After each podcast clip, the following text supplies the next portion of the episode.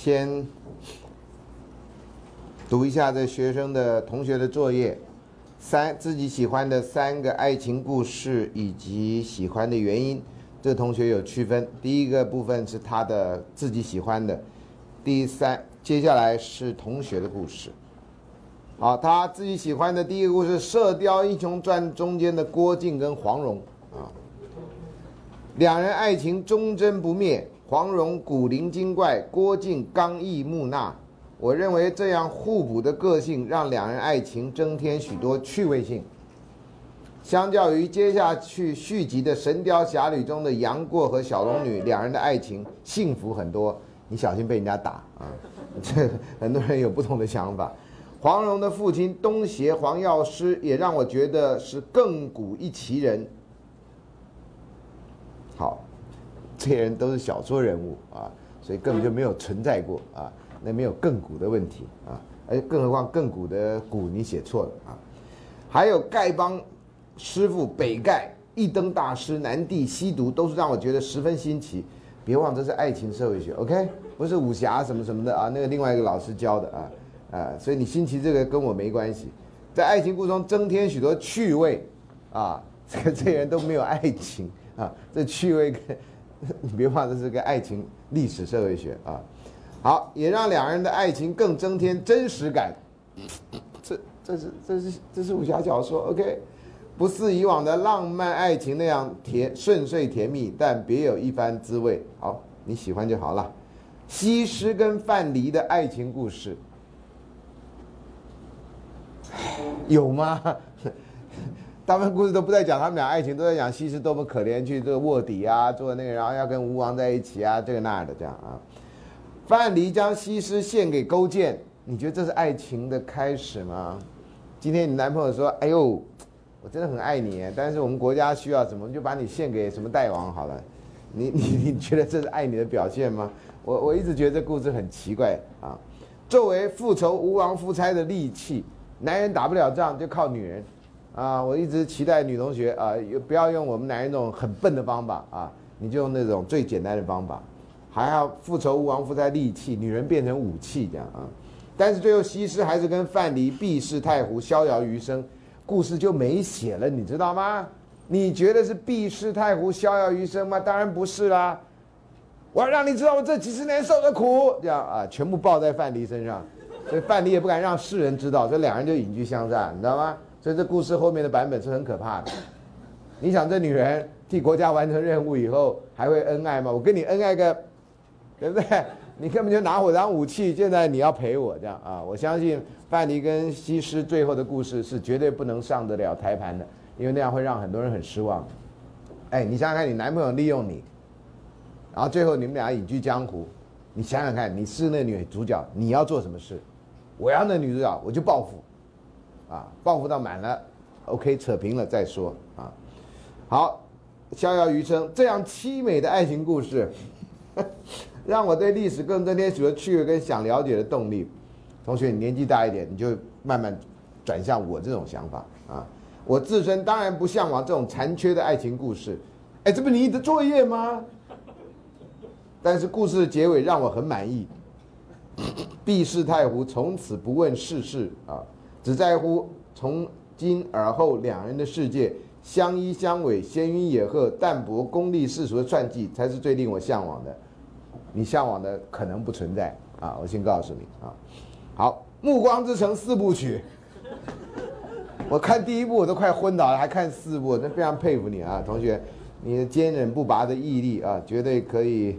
你又喜欢西施范蠡，我觉得你的概念上面真的蛮特别。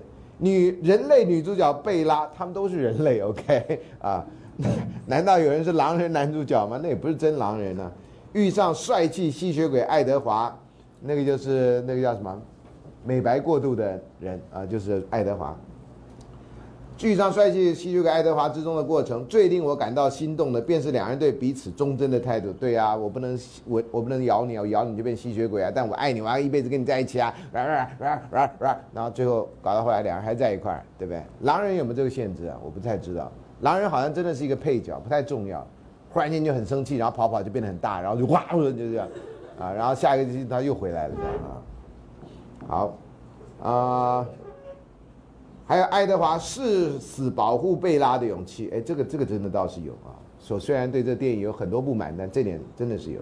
最后两人都得到长生不老，还有爱的结晶，你觉得这是好事吗？人死不了，啊，还还生下一个死不了的人，人死不了跟死不了的人啊，你年轻的时候你会向往永恒啊。等到某个年纪，你觉得哎呀，所做已做就可以了啊，这让别人再来啊，千万不要不要再来啊，呃，不然的话，这世界很可怕的啊。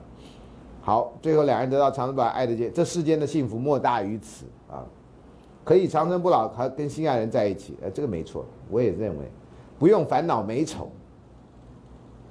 我不认为，这还是要烦恼的啊，一些世俗的烦恼抛诸九霄云外。还有一群吸血鬼家庭，可以和亲朋好友住在一起，何乐不为？你觉得跟那一家人在一起很快乐吗？我我看这电影就很紧张，不知道谁随时就觉得，然后就觉得啊，有一个人有一个食物在你前面，你竟然还能不吃，这真的不容易啊！即使需要避开人类正常生活圈，又何妨？他们还是要到正常生活圈去找猎物嘛，不是吗？只是刚好这猎物他喜欢嘛，他们不用啊。他们是就是假装自己，就是他们称自己叫素食者，他们是喝动物的血啊，对，他不喝人。可他不是一天一直在上高中，不觉得有点那个吗？他们有去上大学。后来有去上大学。他们一直都轮流上不同的学校，让他们有台大有没有这种人？让我先知道一下。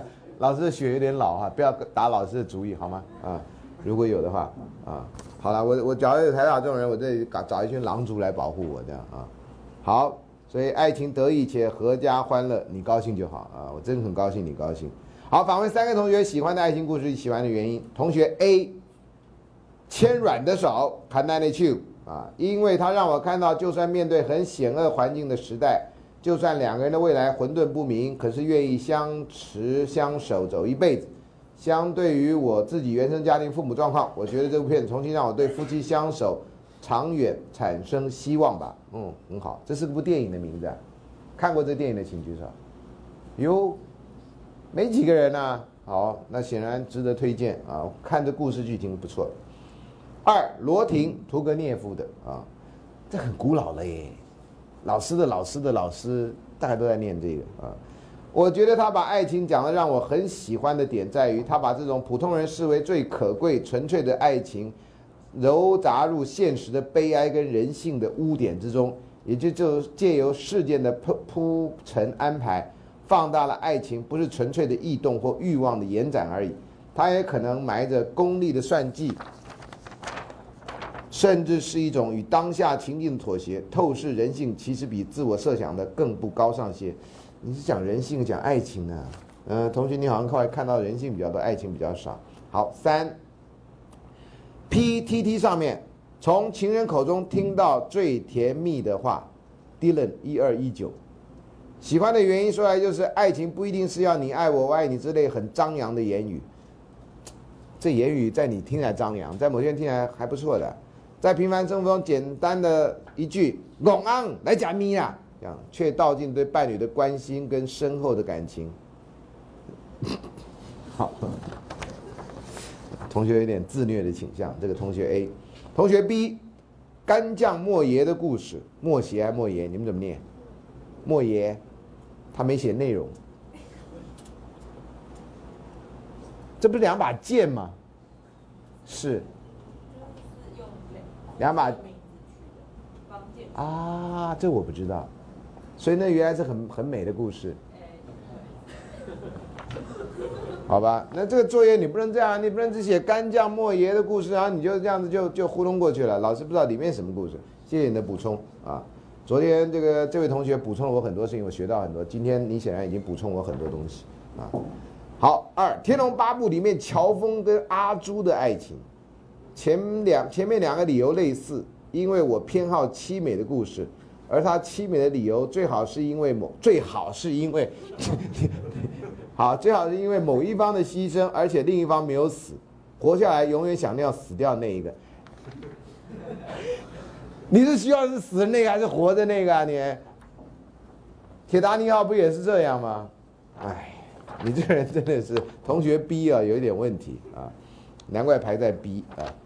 三 Number 六里面的老鼠跟紫苑两个男角啊，Number 六也是个，这我完全不知道，知道同学就道 N O 点六不是 Number 六吗？不然你们怎么念？No 六，知道举手。这你也不知道了，哇哦！好吧，那就没办法。呃，故事情节很萌啊，你们可以去找一下，就写 number 六啊。好，同学 C，汪洋中的一条船，哦，忽然间觉得回到我的时代了。郑丰喜的故事，我觉得郑丰喜和吴继昭的爱情故事很感人，也很激励人心。哎，这是真的，在我们那时代拍成电影啊。这个故事告诉我，每一个人告诉我们，每一个人都有追求幸福的权利。可是你不觉得这故事也告诉我们，所有人都认为有些人不值得某些幸福吗？到处人家阻止你、反对你，哎呀，你不要跟他在一块儿，你没看到他那样吗？你没看到这样吗？哎呀，你会很不幸福的啊！哇哇哇哇哇！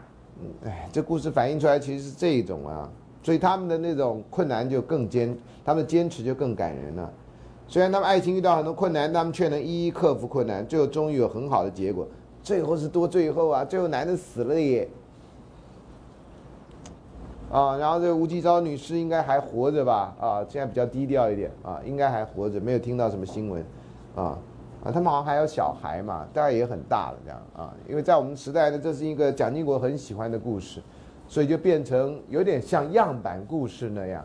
鼓励年轻人要奋发想强强调的还不太是爱情哈，鼓励特别是从正风喜那角度，鼓励年轻人不要被环境所打败，要努力这样。我们以前学到不是爱情故事，是这个人的努力，然后那个爱情故事是附加的，附加的故事啊。好，这本书当时畅销书啊，因为这个领导人物这个提倡，所以大家都都都要看，然后写读书心得这，然后也拍成电影啊，秦汉演的，秦汉跟林凤娇演的。啊，这两人现在都还活着啊，只是他们不是夫妻而已啊。那时候电影上你都觉得这些人都该是夫妻，男的长得那么帅，女的长得那么美，他们不是夫妻没有天理啊，他们是夫妻也没有天理，是吧？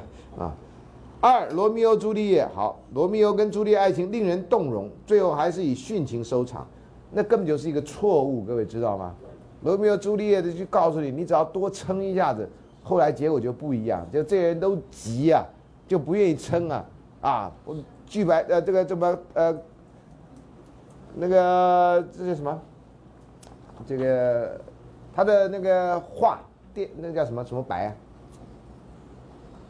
演戏的人讲的那个叫什么？对白。哎，对白，对白讲完就就死了。你对白讲完不能休息一下，喘口气，去喝口水嘛，上个厕所嘛。你回来那人就醒了，醒了你们俩就在一块儿。啊，这对白一完就觉得呃没不知道怎么演了，就死呗，呃，嗯，就就烂啊。哎，真是有时候要缓一下，啊，由于两人牺牲才化解两大家族的对立。同学，两大家族对立要靠两人牺牲吗？别相信这种事情，一定有死以外可以化解两大家族对立的方法啊！你不拿花时间去解决那个，然后一定要两人死掉才那个，我觉得这是最烂的故事的教训啊！如果你学校是教训，三梁山伯与祝英台啊，梁山伯祝英台爱情故事虽然以悲剧收场，但是还是很令人感动。这句话讲起来有点敷衍，不知道为什么啊？好。这个长一点的啊，别人的爱情故事一第一个人啊，这个写的很认真。二十六岁，鹿港国中国文老师，国中打工的时候认识的啊。你打工的时候他就是国文老师，还是你打工的时候他不是国文老师，会变国文老师？这你就没写清楚，不不重要。第一个是张爱玲的半生缘啊，男同学，你们现在非常幸福。我们那时候啊，要是男生没有不知道张爱玲是谁，女生根本就不跟我们讲话。懂吗？觉得没有人文基础这样啊！我跟我太太结婚多年以后，她才发现这个事实。说你有没有看过张爱玲？没有。她一副那种想时光倒回到我们认识那一天，她就可以跟我说不这样啊。好，不知道为什么女生那么迷张爱玲。我后来呢有一个暑假就下定决心，因为我们家买了一套张爱玲全集，我就下定决心从第一本开始看，每天看一本，看第三本我就受不了了。我讨厌里面的人。每一个人我都讨厌的不行，我觉得里面都小心眼到不行，那比《后宫甄嬛传》还令人讨厌。嗯，世界上怎么有那么讨厌的人啊？所以我就不看，啊，我太太因此跟我不讲话了好几天，啊，她觉得我的程度不够，还教爱情社会学，真的是她觉得替你们感到可惜呀、啊，嗯。好，张爱玲半生缘故事讲男主角世钧跟女主角曼桢因为环境的隔离还有误会，我最讨厌就这种隔离跟误会，什么事情不能讲清楚吗？啊，所以呢始终没有在一起。后来曼桢的姐夫喜欢上曼桢，你看这我讨厌的剧情就来了啊！所以呢，曼桢的姐姐曼璐设计让自己的丈夫强暴妹妹，你这这是人吗？这我想我我真的好讨厌里面的故事，真的到现在为止我还讨厌的很。曼桢后来见到世钧，觉得自己很脏。你被人强暴也不是你的错啊！哎，你看这故事要给人家什么教训？也没有向世钧坦诚自他被姐夫强暴之后伤心的离开。那那世钧不是被蒙在鼓里吗？为什么忽然间你就不跟我来往了呢？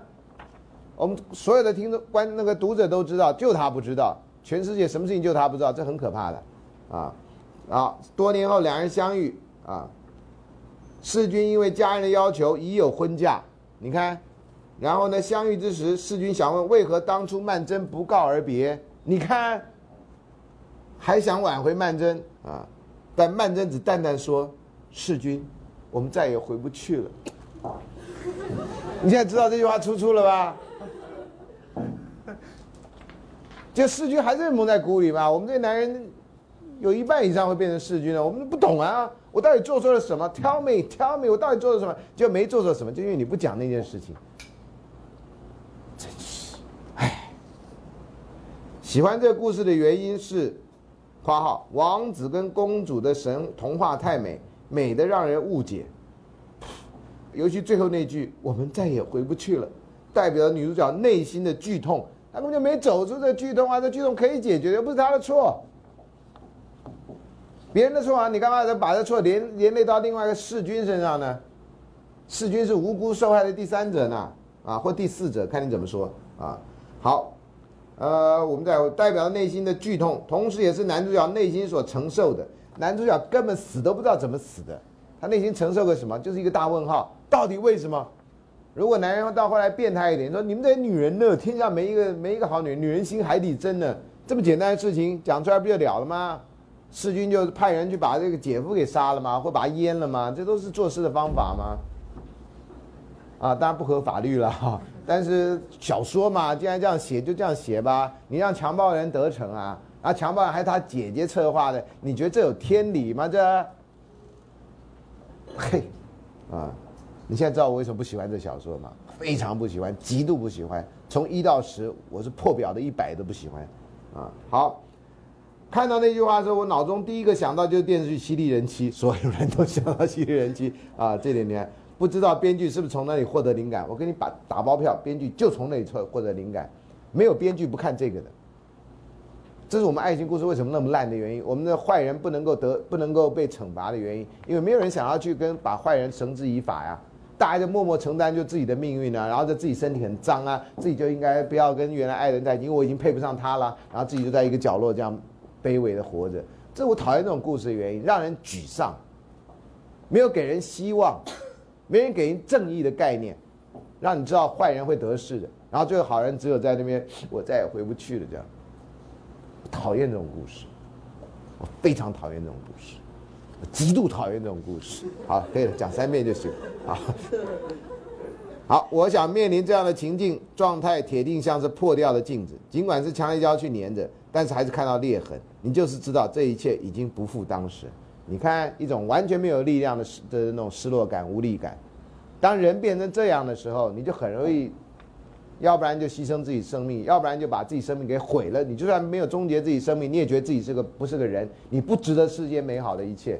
那真的有一个人来喜欢你的时候，你就会推辞，就会推拒。你要看看，好歹人家吸血鬼都爱啊，虽然我也不喜欢那故事啊，啊，那是我百分之五十的不喜欢，这是百分之百，还差了一半。好，第二个故事，罗兰飘雪的春天。哎，这国荣老师真的只有二十六岁吗？啊，好像六十二岁这样啊。故事主要架构在卢沟桥事变之后。各位知道卢沟桥事变吧？哎呀，你们有学历史，难怪考上这个学校啊。我相信很多人不知道卢沟桥事变。你说中正桥事变，可能有人会知道啊。北平天津一带已经沦陷，本来想要报考理科系的永续梦碎，开始了逃难的生活。这是我那时代长辈一天到晚告诉我们的故事，他们一天到晚在逃难。我们的长辈、我们的老师、我们的长辈都在逃难，外省来的特别在逃难，啊，台湾的都在躲那个美国美国飞机的警报啊。我们小时候就活在这种前人的梦魇之中，没有什么正向的故事，这对我来讲很不健康的。好，然后为了逃难，为了家计，他愿意放弃跟男主角田红一起生活的机会，继续留在魏政府的小学里教音乐。战后，他也不愿跟随家人回到故乡。后来遇到有妇之夫的追求。但他的心已属于田红，所以只也只是荒唐的经营了这段感情。最后他清醒了，与父亲谈过之后，结束了工作，结束了荒诞的情感，只身前往台湾，开始他的新的人生。所以那个来台湾的单身女子，都会被人家怀疑你是不是在那边有个不堪的过去。好，括号感觉是抗战时期小人物的生活，虽有高潮起伏的剧情。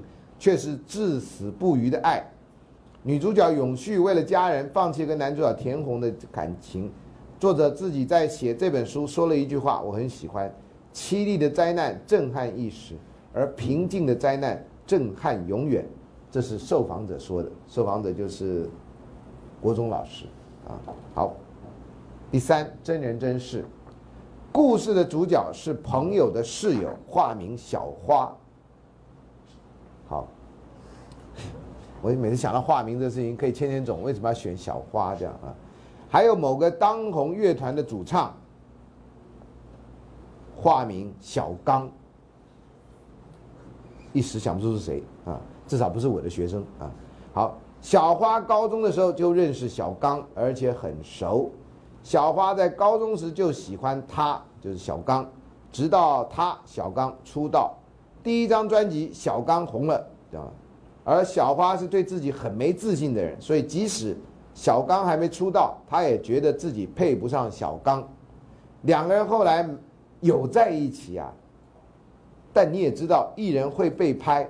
小花有一次和小刚吵架，于是他们约在个地方要见面。小花很气，因为他等了小刚好几个小时，小刚都没到。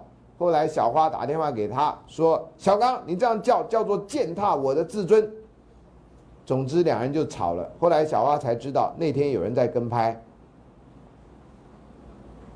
那这句话不能说吗？哎，有人跟拍我不方便那个，你要不要再转到地下室啊，或转到哪里啊？怎么怎么都可以吗？转到那个天主教教堂啊，你就进入那个告告解的那个房子，然后我就跟神父说一声，我就坐在旁边，然后我们俩就谈话，不是吗？他偷跑到教会去吗？真是好，两人分手了。但小花告诉我，男生这么红，根本就不可能回到以前了，他也不可能会接受了。但我知道小花很很爱他。哎呦，还有，这人写很长啊。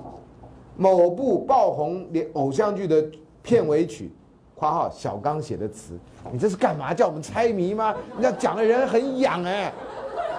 你不讲就不讲，你要讲了，干脆把名字写出来。你给那么多线索，是写给小花的。那片尾曲写给小花的啊。有一次小刚到小花学校办演唱会，还告诉大家说这次要献给一个重要的学妹。你看，你给我三个线索。受访者表示，若要说喜欢，不如说是印象深刻而难忘的故事。主角太近又太远，一边是朋友，另外一边是远在天边的大明星，实在太难想象。再来是那首歌的歌词写得太好。原本我没有喜欢小刚的词，从那首歌开始，我会认真注意他的作品，甚直到现在，我才发现它不是一个虚构的故事，是一段感情经提炼出来的文字。这一段是引言，受访者表示，啊，所以受访者知道这故事，受访者不是小花，是不是？好。是不是打电话给受访者说，告诉我那人是谁？对，憋到这样子。好，呃，我和我的朋友听完这故事的第一件事情就是再去听一次。你们这些人气的。最后这个故事就应该跟前面两个故事好多的“此情可待成追忆”，只是当时已惘然。哎，此情可待成追忆，当时现在都惘然呐，还什么当时才惘然？现在惘的比以前更燃呐？能这样说吗？好多感情这样稍纵即逝，尽管感情还在，时间点不对，身份不对，在一起徒增伤感。好，第二个也是二十六岁，为什么都二十六岁？你是特别挑过吗？下面一个二十三、二十四岁而已啊，二十六岁，台大牙医系二年级学生，台大新生书院认识的啊。行政书院你们认识啊？BBS BG 版文章（括号不能确定其为不能确定其真伪），这是连接 HTTP 一篇文章。故事大意是男主角是个老实巴交的教师。什么叫巴交啊？这我真的不知道。什么叫老实巴交？有人知道吗？不知道，不知道。我今天要特别看你，因为你已经解答两个问题。哎，刚刚的小刚你知道谁吗？也不知道。有没有猜出来小刚是谁？写片尾曲。给一句歌词，大家就知道了。就是嘛，给一句歌词嘛。啊，同学，呃，下课的时候可不可以给一句歌词？只要第一句就行了，第一句吧啊，还是要副歌的第一句。副歌大家都比较知道嘛，啊，都可以，随便都可以啊，他可以负责查出来，好吧？好，呃，男的老师老实巴交的教师，在不知情情况下介入别人。哦，刚开始男主角觉得女主角有异样。后来发现她跟前男友藕断丝连，便决定要解释清楚。与前男友大打出手之后，两人过了三年快乐的日子。谁跟谁啊？主角现在主持是谁啊？谁跟前男友大打出手？是他跟大男前男友打出手，然后又跟前男友过了三年快乐日子，还是他跟前男友大打出手，跟这个现男友过了三年快乐日子？同学，你的中文写不太好。后来。男主角因为课业的关系，所以常常很晚回到跟女主角的住处。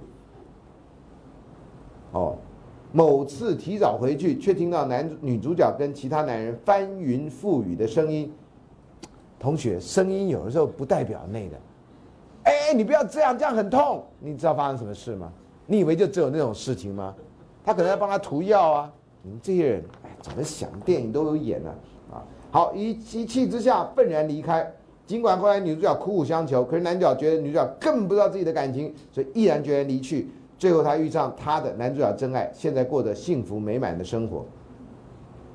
觉得印象深刻并喜欢的原因，第一，因为爱情就像毒药，常常置身事外的人才能说些置之度外的宽心话。爱情像毒药，有人这样想，听过的人举手。爱情像毒药。你听过好，不会是你写的，不是你旁听的啊。好，爱情像毒药，好吧。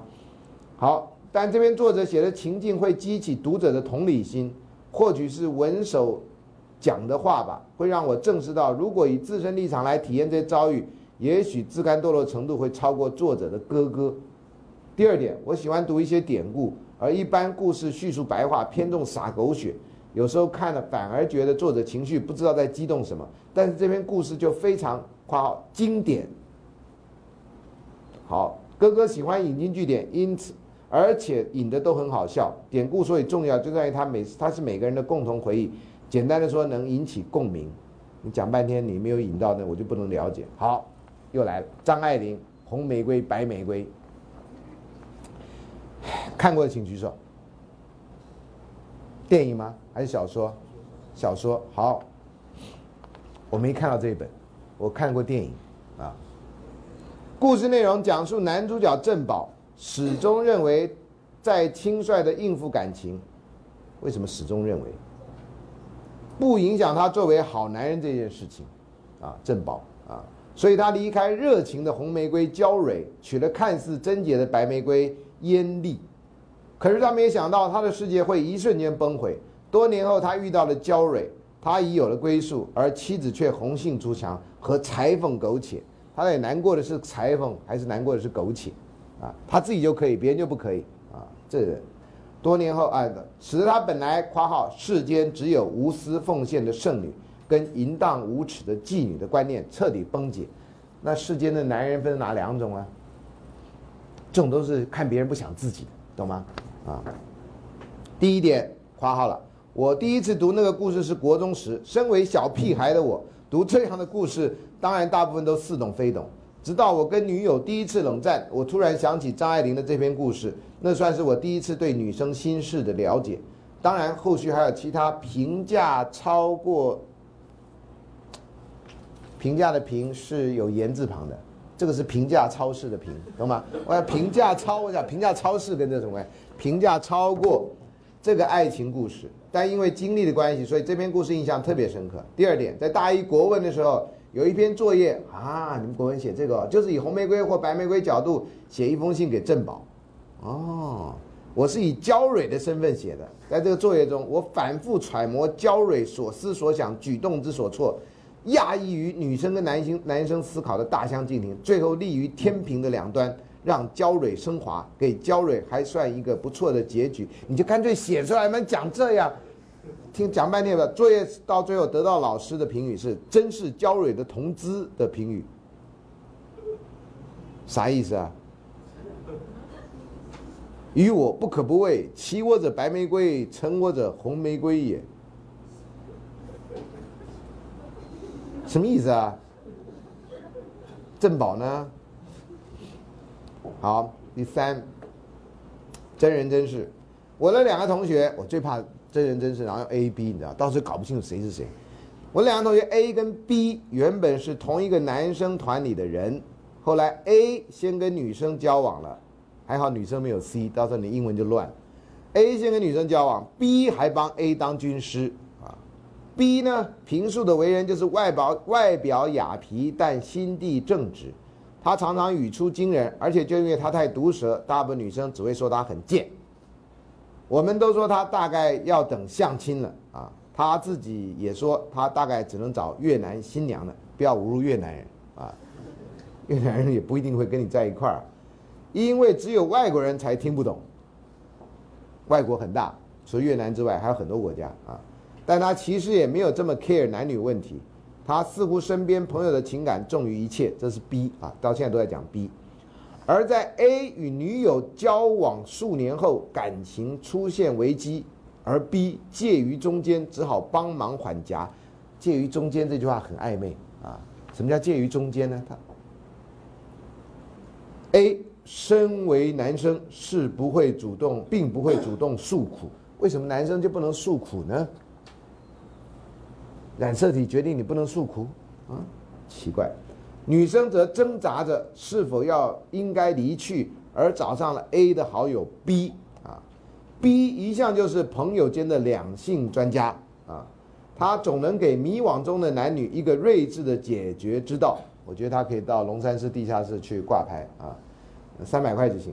就在他了解女生的问题期间，女生还是决定要跟 A 分手。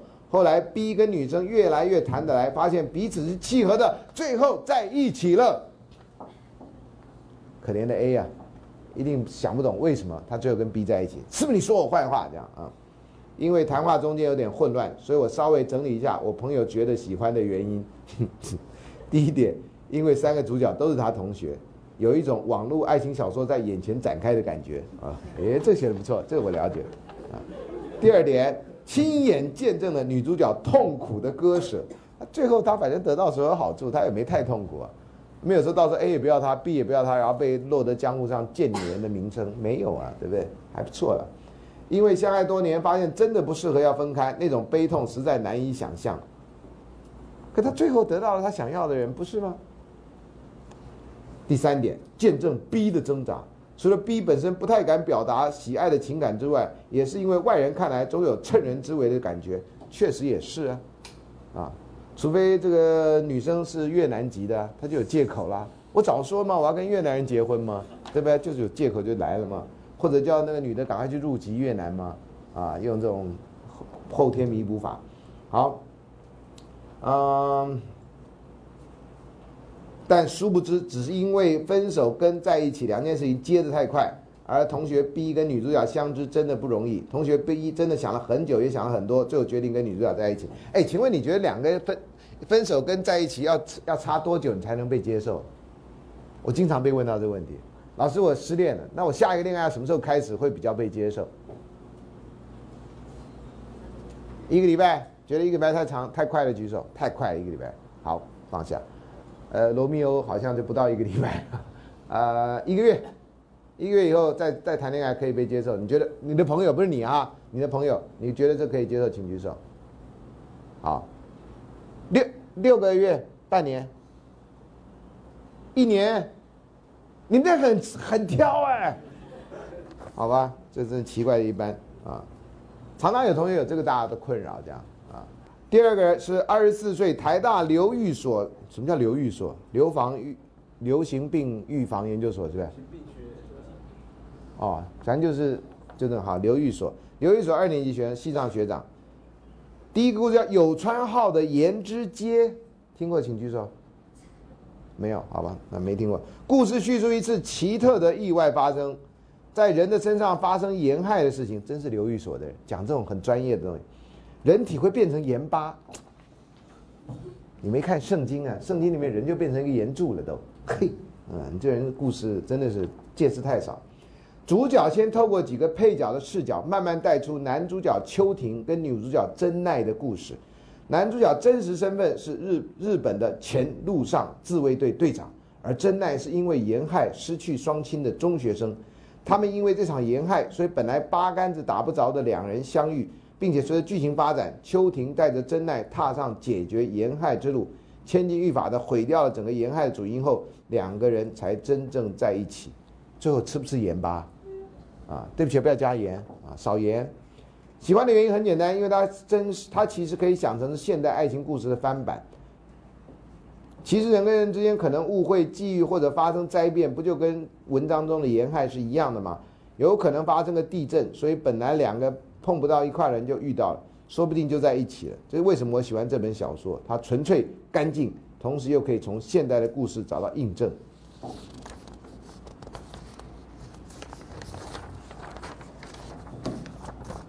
第二个，我可能不会爱你，这是偶像剧嘛，对不对？大人哥跟陈幼卿嘛，对吧？啊，华航嘛，啊，这几个专 几个关键字这样，始终坚称彼此只是好朋友的李大人跟陈幼卿，在做了打赌之后，我没看啊，我没看啊，所以我的叹息不是因为我看，两个人都在赶进度，因为先结婚的那一方可以得到对方包的红包。大人跟同事在一起，但是那种对女生的体贴却不放任何一点心思的爱情，随着时间就被拆穿了。另外一方面，陈幼卿心中其实喜欢李大人，但是又对前男友丁立威念念不忘。最终于在最后，两个人诚实面对自己的情感，也是在几经几经波折之后，终于结婚了。编剧写不下去了嘛，对不对？好，夸胡，篇幅精简，不像有些景有些偶像剧歹戏拖棚，可以完全掌握重点。同时讲到爱情的理想面跟现实面，正确的指出每个女生都幻想有个温柔体贴的李大人，但是也明白告诉大家，李大人并非完人，他也有他不果断、不明白自己的一面，所以要我们多加体谅，也不要好高骛远。还有一个喜欢的原因，这是一部实际的都会爱情偶像剧，深入浅出的探讨女性在意在意初老啊，初老。对于爱情的渴望等等现象，而且不会有男主角家财万贯，女主角是背后被后母虐待。你这个背后的背写错，我就看成背后母虐待。那什么叫做背后母虐待？啊，背后母虐待的可怜这种夸张的情节出现啊。好，所以这是你喜欢的原因。爱情现实签啊，那是电影嘛，对不对？故事讲述一个骗婚的故事。玛格丽特是跨国工作者，是加拿大工作，她在美国留下来就必须有美国的那个。呃呃，绿卡，因为法令的问题，所以必须跟下属安德鲁装成是情侣，进行利益交换。玛格丽特当答应帮安德鲁出书，在玛格丽特随安德鲁回到阿拉斯加见爸妈的时候，发现安德鲁的爸爸对他很不客气。整个家族因为这对新人而希望爸爸改变。就当安德鲁发现自己爱上玛格丽特，玛格丽特也逐渐爱上安德鲁的时候，安德鲁，这外国名字很难念。我要念英文的比较快，对玛格丽特打退堂鼓了，他觉得这是在欺骗大家对他的信任，所以他离开。最后，安德鲁追玛格丽特追到公司去，这次向玛格丽特求婚，终于有情人终成了眷属。他也比他年纪大嘛，在剧中是有，还有另外一个因素是这个啊，还有一段最经典一段嘛，就是那个谁，对不对？他就是光着在洗澡嘛，对不对？然后他他，你知道我的意思啊？那段是最精彩，还有一只狗嘛，对不对？啊，这。那段最精彩啊！好，喜欢的原因其实本身对这个剧情有很多类似的电影。高中时候因为男女合男女校合办联谊活动时，正好播这部电影，我跟喜欢的人看完电影后就决定在一起了。跟这电影有什么关系呢？你也没有要被地姐出境啊，然后你也没有到阿拉斯加，你也没然后洗澡的时候然后出这些糗事这样。某部分原因是这部电影可以给人勇气，因为不止爱人要勇气，接受也需要勇气。而看完这部电影就是会给人勇气。有部电影就叫勇气，你知道吗？你赶紧去看那一部好了啊。好，既然看一部这部电影可以跟自己心爱在，这也是不错的事情。虽然我觉得跟剧情是毫无关系的，这样你既然看到这部电影只看到勇气，这样啊，也蛮不错的。自己的爱情故事，一饮食男女二零一二，好近好远又好近。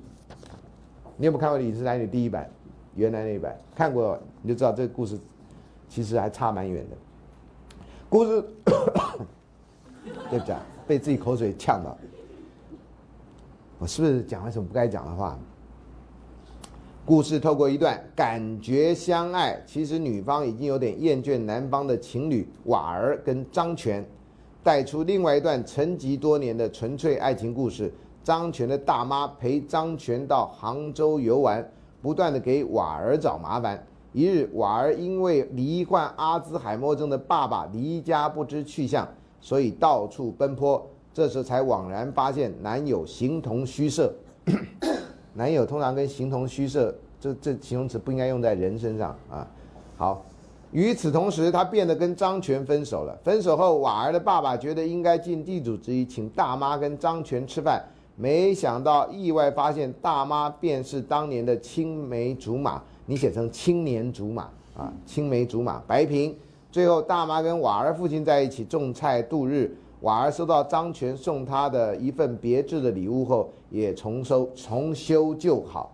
喜欢的原因，第一点，尽管剧情老掉牙，但是因为不同于一般电影用精致的各国料理，而用创意素食包装。所以大妈跟瓦儿爸爸的这段情感显得特别纯净，而且整部电影步调就跟素食一样轻快干净，啊，好，还有跳舞吗，跳那国标舞吗，这另外一个就这样，还能风景很漂亮吗？那是在替那个度假村做宣传，你都不知道吗？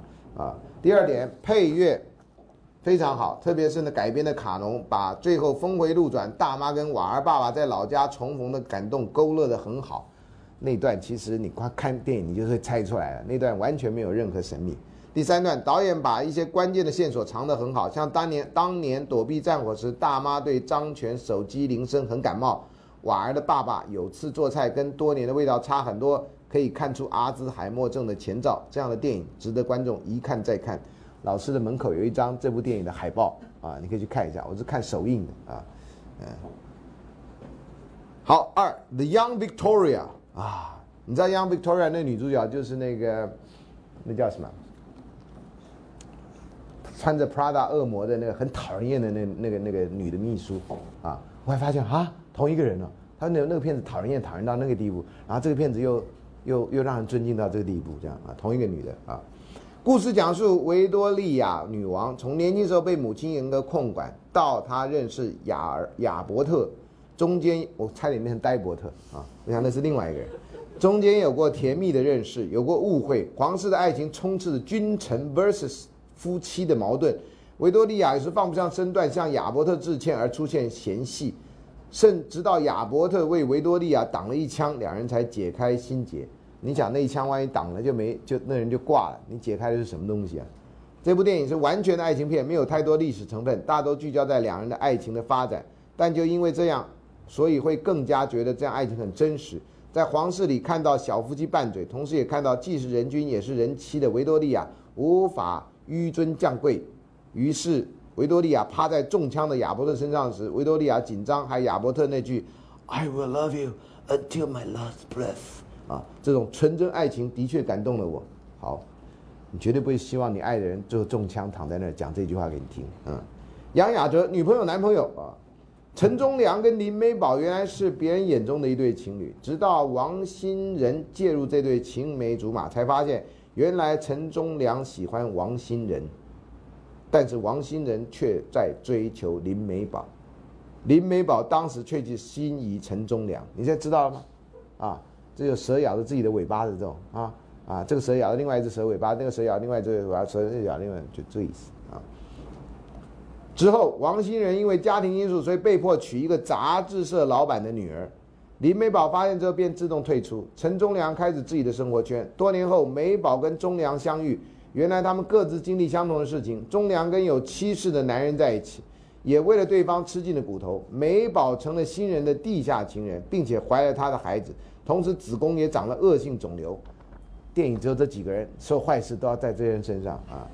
最好就还得了早发性阿兹海默症啊，这样就完美到不行了。这样，好。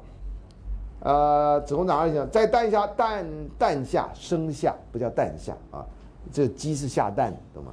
在蛋下双胞胎那天，把孩子托付给忠良后就死了。最后忠良带着两个小孩去赴新人的约，最后他也没说出真相，因为残酷的真相不并不是每个人都可以接受的。原著小说跟电影版本不一样，书里面以为忠良以忠良角色第一人称，所以阐述很多这个角色心情上的变化。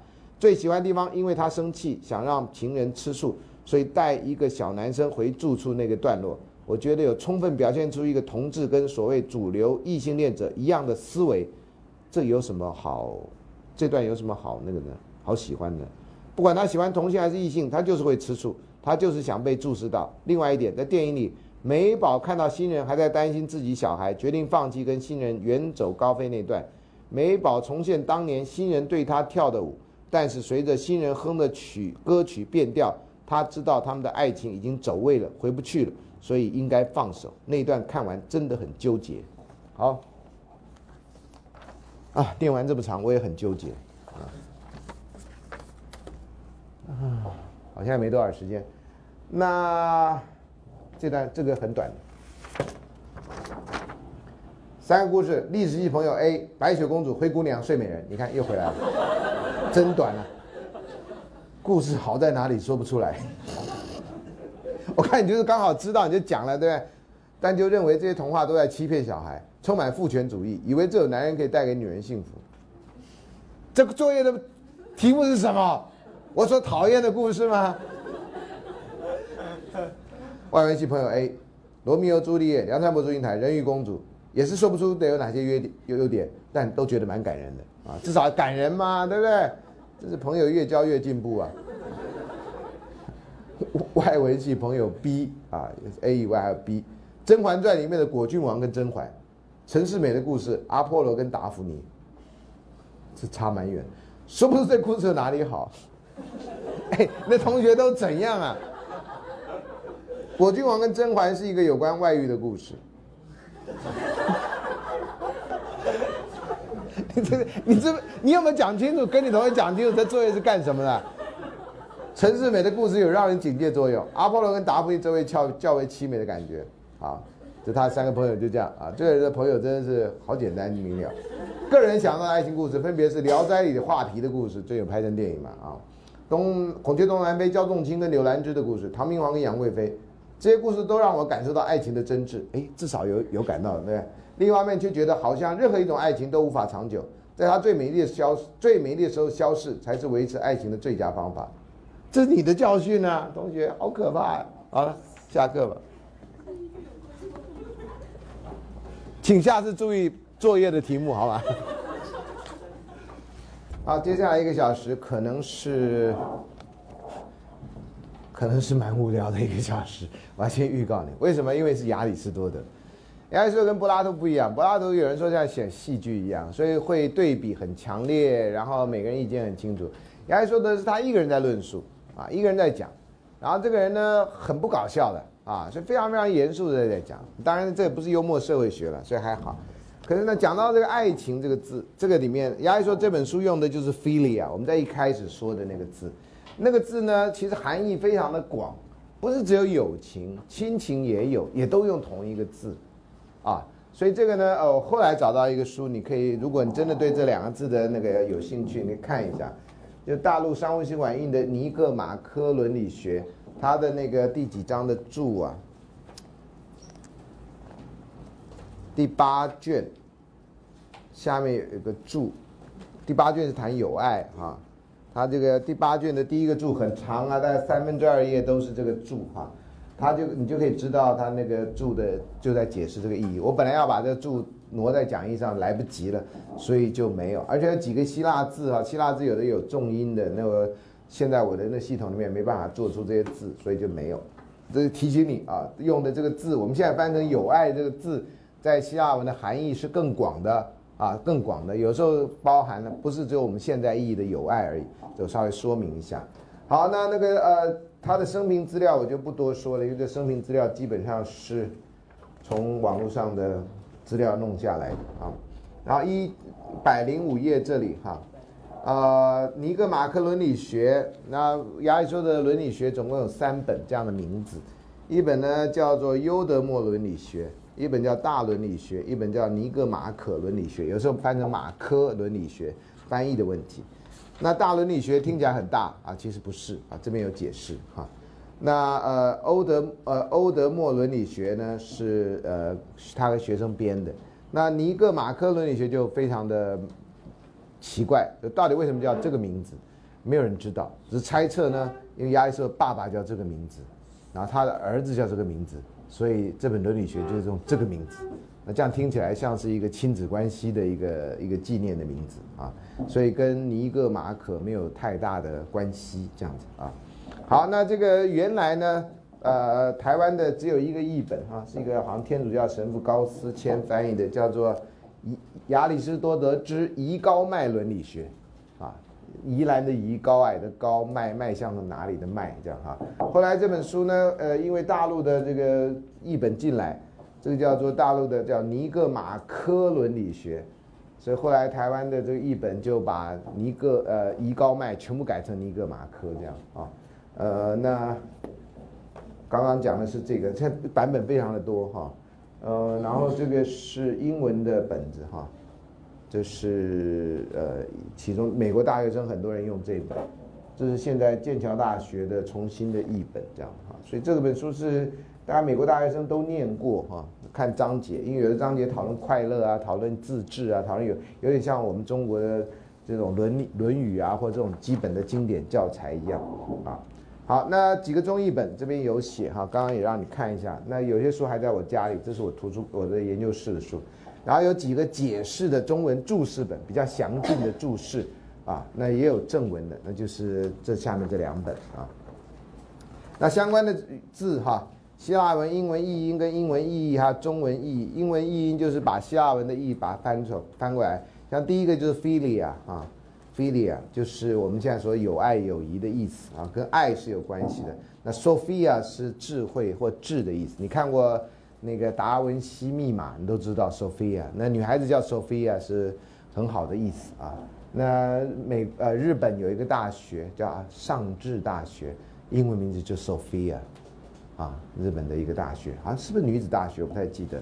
那主要讲友爱啊，对于友爱呢，中国人讲的也有，等下在后面我会讲一下。但是没有像亚里士多把它当成一个像学问一样东西来考究啊，这是非常难得。那友爱有什么特性呢？我们平常都交朋友啊，那交朋友有什么特性呢？亚里士多德说啊，他最后逃到友爱，因为这在第八卷啊，前面已经有七卷谈论别的问题。他说呢，因为它是一种德性啊，德性是非常重要的，在古代的哲学里面，不管中国或西方啊，那德性呢，基本上它是第二个，他说其次，他对生活是必须的啊。啊，友爱呢也是美好的，友爱也是高贵的。那这当然在讲这种说法的时候，在有这种说法的时候，都是把友爱当成是一个很正面的来讲啊。友爱也有其他的一面啊。那一百零七页这里呢，他说友爱的联系可以跨越物种啊，人跟动物的友情的感情，特别是像狗这样子的动物，很早就在人类进化史上扮演一个很重要的地位。然后呢，狗跟人的感情是非常的好的，呃，其实是有的地方是双向的，有的地方是单向。什么叫单向的呢？单向就是狗会对你好，你不会对它百分之百的好，啊，人会打狗，这自己的狗，那狗会打咬主人吗？很罕见，啊。另外一个故事是讲北极圈的故事，北极圈哈士奇狗，哈士奇狗替人类做了很多事情。结果那电影呢？有一部电影，刚开始有一部电影叫《南极物语》。《南极物语》就是那些狗后来就被留在那儿，就没有回来，人回来的狗留在那儿。啊，你只要爱动物人士，你看的电影你看了会很难过，就是说，这不生命都同样价值吗？为什么它是狗，你就觉得因为直升机带不了那么多，就就就人就回来，狗就让它自生自灭，这什么道理？啊，后来另外一部电影类似的电影，那个那个那个呃男那个人啊，那个带狗出去就回去救那些狗，啊，那这故事就是反映时代的价值，人跟动物基本上是平等，你人可以回去，动物也要回去，为什么就你回去，那狗就留在那让它自生自灭，啊，所以这是有爱的联系，跨越物种哈。有人说这个你看嘛，为什么不公平？如果烧了一个火，那狗可能会进到火窟里面去救自己的小主人或救自己的主人，主人会进去救自己的狗吗？有人说当然不会啦，它自己会逃出来啊，这样啊，这是 也，也也是了哈。这个有一次，因为以前我养猫养很多，我就考虑到这种困难的问题，说万一失了火，我要怎么样去让我的猫都逃生，或怎么把它救出来？刚开始最笨的想法是赶快把它们抓到笼子里。你张你慌张，他也慌张，你不可能找到它的。那他再把笼子抓到，到时候全家人死在屋里啊。所以后来我太太就非常聪明，想出一个办法。那时候我们住在一个日本式房子，有一次还真的是有一个 force alarm，说有火警，就还没有烧到。我太太就说：“你就把窗门都打开，他自己会逃命。等这个事情完了以后，我们全家再回来见面。”再回来找这样啊，呃，就个虽然够生命了，就这个意思，你知道吗？啊，不要什么，哎呀，谁还在火窟里没有啊？啊，你出来没有啊？最后人家可能都出来，然后你最后在里面烧死，这不划不来吗？懂吗？有时候需要这种，就就觉得，哎呦，这女人真的很聪明，平常被她骂一下是有道理的啊，可以增加自己的智慧这样啊。呃，所以后来我们家就决定这样啊，猫狗呢就打开门窗，就自己逃，啊。呃，各自逃命。平常也跟她说，你到时候要自己逃命啊，这样啊。虽然不知道听得懂听不懂，但是我想这应该有本能在那里啊。只有人大会吓得那腿软，猫狗应该不会吓得腿软吧？啊，到现在为止也不知道啊。所以这个友谊，那就从这故事，假如说，哎，人嗯，狗会去救人，人不会救狗，这样哈。呃，所以我们想到的哈。所以有爱会跨，所以有时候你不要把有爱看太死板哈，在这中文翻译里面哈，有时候就是两个东西，两个人、两个物种的感情这样。啊，那有爱联系两个人，有爱也联系两个城邦。那这个城邦之间的友爱，就类似墨子所讲的兼爱了。啊，君臣之间或者国跟国之间的人相爱，啊，那个就不是一个这种男女之间或者异性恋所谓的男女之间的这种东西。好，那另外他认为呢，友爱之间有着公正或者 justice。现在比较流行的翻译，有时候翻成正义啊。呃，可是这个正义呢，有时候不这个字呢，对大部分人来讲有一点遥远啊。有的时候你就讲公平啊，或讲这个公正啊，这个都是一般人大概接近的想法啊，比较接近的想法。学术界有时候会用一些比较非日常生活语言，能让你注意一下。那有关友爱呢，在那时候就有两种理论，呃，社会学或家庭社会学里面，或人际关系社会学也一样有这两种理论。这两种理论呢？真的是卑之无甚高论，一个就叫相似说啊，相似说呢是有爱是有相同性的，因为朋友总是相似，那早就有类似的片语，在希腊时代就有哈，所以相似者跟相似者相随，这当然是翻译的比较笨的翻法了啊。你看在这个引文里面哈，倒数第二大段的引文那个呃标楷体的，但是对于友谊存在不少分歧的意见的分歧，一些人说友谊只对同一类人存在。跟自己同类的人才谈得上友谊，所以俗语说，这俗语是希腊时代的俗语啊。同类跟同类交友，寒鸦邻寒鸦而栖，如此如诸如此类说法还很多啊。你学英文，但很早就学会这句片语：bird of a feather flock together。啊，第一个字还押韵啊，因为那个 feather bird of a feather，你就说啊，同一个羽毛的啊。Flock 是一个很罕见用的字啊，我这辈子学的英文，但 flock 只有这次用到，后来从来没有人用到 flock 这个字啊。好，像这样，那另外叫相反说啦，啊，相反说啦，啊，相反说是一个有名的学者叫做赫拉克利特所说，对立物相一致，最美丽的和谐来自对立啊，这在美学上有人是这样子强调对立，所以有时候要美女跟野兽在一起，这也是一种对立，是一种反差，反差效果越大，有时候越吸引人啊。所以你看，说相反的，另外一些说同行是冤家，他陶匠跟陶匠是对头一样，那这不是跟前面人对干吗？啊，那这个理论就是这样的啊，常常这这个学术界的理论就是一群无聊人某甲说了 A，他就来你一个非 A 这样啊，不客气人就来非 A，跟你这个迎头就就跟你唱反调。另外呢，客气一点人就来一个 B，说不是 A 啊，其实是 B，然后其他人就 C、D、E、F、G 就这样讲下去。那社会科学的有些理论根本就没有什么真理的问题啊，就是谁讲的道理，那就继续讲下去。所以你们学理论就很辛苦啊。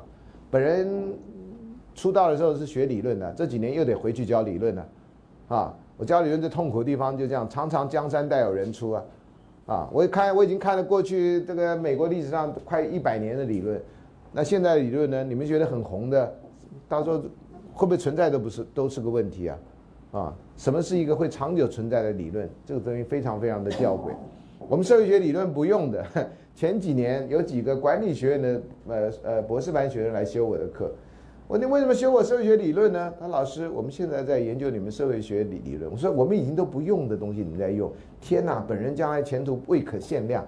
我干脆到管理学院去教理论好了。啊，因为在这已经没人听了。我们在台在台湾社会学界，你去问一下，还有谁教功能论跟冲突论？哎，管理学院现在有人在写冲突论跟功能论的文章，所以我这个把这个什么旧装旧瓶装新酒，新瓶装旧酒，什么 whatever，啊，还还可以混的这样啊。好，这个再回过来，然后三种值得爱的东西，这他后来变成三种友谊的分类。什么东西值得分爱的东西呢？第一个是善啊，善就是跟中英文的 goodness。啊，善是非常重要的。虽然有时候那个夸张的用语是 “Oh my goodness” 啊，所以你不好意思讲 God，所以要讲 goodness，这字很近，这样啊。哦，我的善啊，这样哈，你要翻成中文不是很奇怪吗？啊，“Oh my goodness” 这种惊叹词，善是非常重要的啊。中国的《大学》这本书也说，在亲民，在啊，在明明德，在亲民，在止于至善，啊，这讲法几乎是一样的东西啊。另外一个是令人快乐的东西，也是值得爱的，啊，你为什么喜欢跟他在一起？哎，他这个课上的很好，啊，上他课觉得很快乐，如沐春风。中国人的说法是这个，啊，但春风要是在你头上转，你就得拿东西挡着，对不对？免得弄你的发型。这也是春风有时候看来的方向了啊，令人快乐的东西啊，啊，所以你为什么喜欢去那家店？哎，服务的态度很好，都是你会喜欢的原因，对不对？啊，所以这个你的生都有听。第三个呢，我们中国人真的不会是这样讲，但是我其实都会这样做，但不会有用的东西，有用的东西会让人觉得值得爱。啊，那常常当然有些东西看起来没什么用处了哈，这个我们会觉得这个有用的东西听起来比较功利性。你为什么跟他交朋友？开玩笑，他爸是大公司总裁，我跟他交朋友，将来找事，对不对？我是他朋友，就很容易找到事啊。啊，我的学生里面我就有注意这种情况。哎，非常有趣。那么多年来，跟我比较熟的学生，有人真的是在同学爸爸公司做事，但那个同学呢，不在他爸爸公司做事，这有趣吧？我到现在为止不知道为什么，而且在他爸爸公司做事做很久，这么多年来，刚开始我以为啊，这可能他第一个 job 啊，因为他爸爸在施舍这个同学的呃自己的女儿的这个同学，然后给他 job，后来不是啊，好像做的不错啊，所以就就这样做，所以显然也不是一个这个靠关系而已。关系有时候可以让你进第一步，你没有能力的话，你第二步就很难进去。可是当然，你只有能力没有关系，你可能第一步都没有。好，所以这也是一个有时候很吊诡的地方。所以善、令人快乐跟有用啊，这个是三个部分啊。那有爱呢，基本上是要靠回报啊。这个跟中国人的讲法也是一样，就礼尚往来，朋友之间啊是算不清楚的。呃，在社会学的这个交换理论里面，哈，社会学交换理论跟经济学不太一样。经济学只注重利益的交换，利益特别是可以计算的那种利益的交换。经济学强调这个，我们社会学强调交换，但强调呢，有些交换呢，特别是友情或亲情这种，如果从交换观点来看，是讲不清楚的啊，说不清楚的交换，啊，没有那么明白说清楚的，叫 unspecified，没有说明清楚的 social exchange。啊，特别是权利义务之间说的很不清楚，朋友跟朋友之间请客，难道有说今天你请我九十块，明天我就用九十块的客请你还给你吗？这就不是朋友，好，这个只是借钱的人，因为我昨天忘了带钱，所以这礼拜还给。真正朋友，你请我吃什么，我跟我请你吃什么，重点不在于那是多少钱，就在于请这件事情。而且朋友呢是相欠一辈子的。没有人说哈，我今天跟你结亲，我跟你从此以后再也不是朋友了。呃，没有人这样子的。为朋友两肋插刀，那是算不出钱来的。怎么算呢？啊，同学不不行的话，那有男生这这个为了朋友最走的最极端就是帮他作弊啊，这是不对的事情。但是对吧？你的朋友有难呐、你怎么办？你怎么办？啊，这个有时候这个在你们这个年纪的时候，你会特别男生同同学觉得帮同学作弊是一件可以做不能说的事情。两肋插刀，因为他是你朋友，那万一被抓怎么办？那就一起被抓，因为我们两个是朋友。这就是有些时候《水浒传》道德会影响你的地方。啊，我们当老师觉得怎么可以这样啊？作弊是不对的啊，是。但是你知道吗？啊，朋友之间的友情有时候是超越这个的，啊，有时候超越这个，所以这个你要怎么去理解，这是一个很难。尤其在呃青少年发展阶段，我们还不知道怎么去界定友谊的时候，有时候你心胸很很。哎，你这样还算朋友吗？只要这句话就给你很多道德压力，啊，有多少人敢回头说，哎，你这样算朋友吗？叫我帮你作弊，叫我帮你偷东西，叫我帮你做什么坏事，这算朋友吗？亚里士多德说，不，国中生不会用亚里士多德说，呃，他你说，哎，善要要要善，他说亚里士多德交朋友有用，我交你这个朋友什么用啊？啊，你也不帮我这些忙，你还算朋友吗？啊，所以这个。啊，有爱以回报为基础啊，所以这个有时候也会被讲到另外一个极端。但这里的一个难处就在于，那朋友之间的有报呃回报，跟那种你要为了达到目的跟上司或跟影响你关系的送礼，这个的差别在哪里？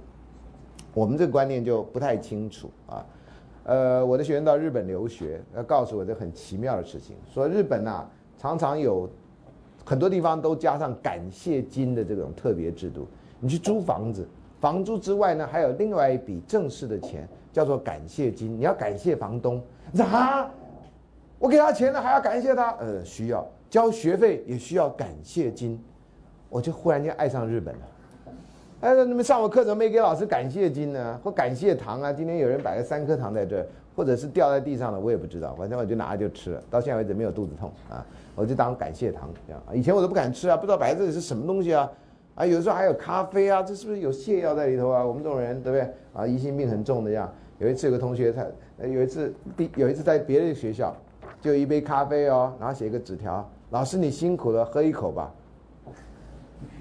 我就觉得有诈这样的啊，第一天来上课就来给我来这一套这样啊，呃，我就不敢喝。下课就有另外一张，我就去去洗手间，下课又有一张纸条说，老师你如果想喝什么口味的话，你下次可以说，我可以买那个口味。我就更觉得奇怪了，这样，然后全班没有人说是谁哦。第一天上课，然后我到别的学校兼课，我觉得好怪啊。我说我们学校从来没有这种事情，这样，然后就有学生说啦，说老师我们学校都这样啊。我想啊，我老师不喝咖啡耶，全班说啊，老师现在不喝咖啡，还有老师不喝咖啡，美国人回来不都喝咖啡吗？这样啊，我说老师要说喝什么就很尴尬，然后到时候你们就会买那个，然后打分数我怎么打呢？嗯啊啊啊，你知道打不下去嘛，对不对？给感谢金就好了嘛，懂吗？所以我喜欢日本的地方啊，完全不用担心这个。所以感谢金啊，这个很特别的制度，这样。好，所以我们什么时候送礼，什么时候算是呃夸张的送礼，什么时候算是回报的送礼，这点这个界限在我们的社会里面常常不清楚。呃，有日本人来，包括听过我课的学生来，都一定带欧米亚给来的啊。呃，他们车站都有卖很好吃的欧米亚给这样，虽然吃了几次发现就就那样东西了啊，但诚意感人这样啊。呃，台湾同学来常常就来了这样啊，呃，好像也没有特别要送老师什么东西。那老师我来看你这样，就觉得这是莫大恩惠这样啊，我也当成莫大恩惠了啊。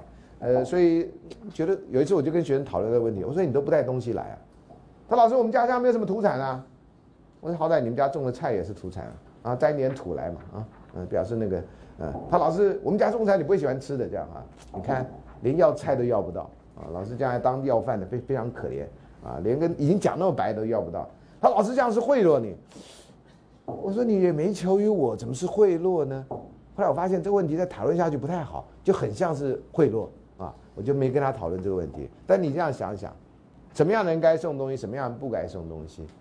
譬如校长啦，举例来讲，那我假如什么事情我去拜访校长，我要不要送东西给校长呢？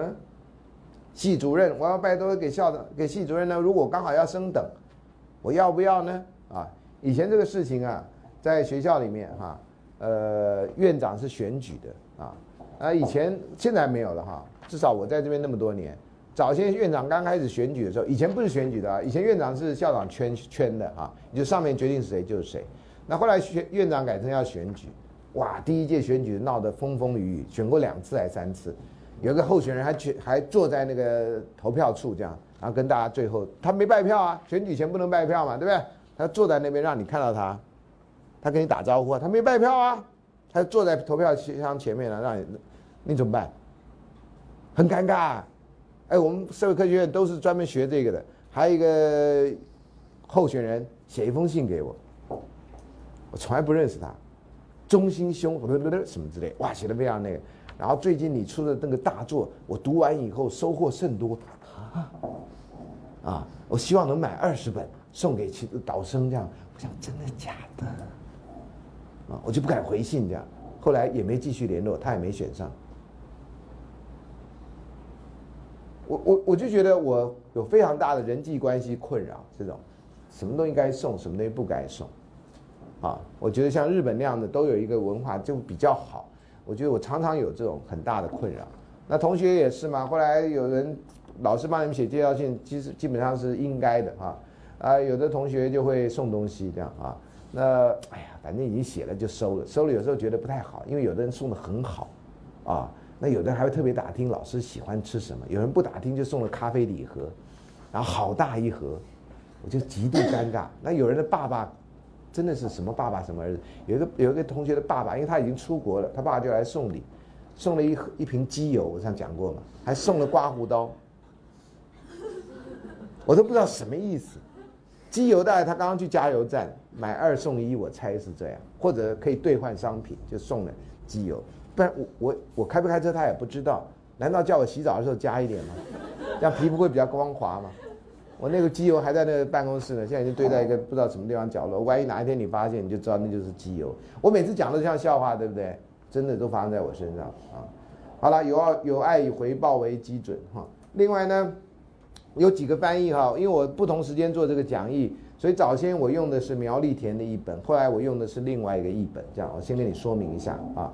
然后另外接种馈赠呢，要注意人跟条件啊，这他都讲的好细好细啊，有点像我们这种廉政公署要求你收东西不能收多少。有一阵子法务部有规定，候选人赠送的那个礼物，这种选民的礼物不能五十块钱，不能十块钱啊，有所以后来就只能送面纸啊，送那个什么计算纸啊啊，有时候还送笔啊，像这样的东西啊。